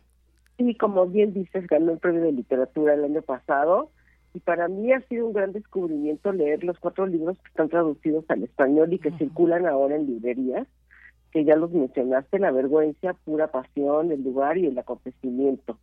Son cuatro libros que no sobrepasan las 120 páginas, todos relacionados con una experiencia de vida, una exploración eh, de la identidad de un enfoque en el que la, eh, eh, sobre la memoria colectiva. yo confieso que no conocía la obra de Ernaud, había al azar uno de estos libros y no pude dejarlos hasta que se me agotaron. Eh, Ernogo tiene eh, una forma de escribir con una prosa muy fina, de una sencillez apabullante, y traduce la experiencia personal en relatos que atañen a la condición humana. Historias que nos tocan a todos a través de la voz de una mujer que tiene una gran capacidad de observación y de introspección. Cuando no relata las veces de una pasión, la relación con el padre, con la madre o las dificultades que enfrentó al practicarse un aborto, eh, esta autora de 83 años se pronuncia ante el feminismo, el patriarcado, el conservadurismo de una clase media francesa alejado del liberal parisino. Annie a través de su literatura, plantea un vínculo entre lo privado y lo público. Nos recuerda que la experiencia personal no puede deslindarse de la historia colectiva, sus obras a menudo exploran las expectativas sociales y las normas que influyen en las vidas de las mujeres eh, desde la infancia hasta la edad adulta. Y a través de personajes femeninos que desafían estas normas y buscan su propia voz, nos ofrece una crítica de las estructuras patriarcales y una celebración de la autonomía femenina. Me parece que esa capacidad para captar la esencia de la vida cotidiana y convertirla en un testimonio conmovedor hace de Annie Ernaux una figura fundamental en la literatura contemporánea.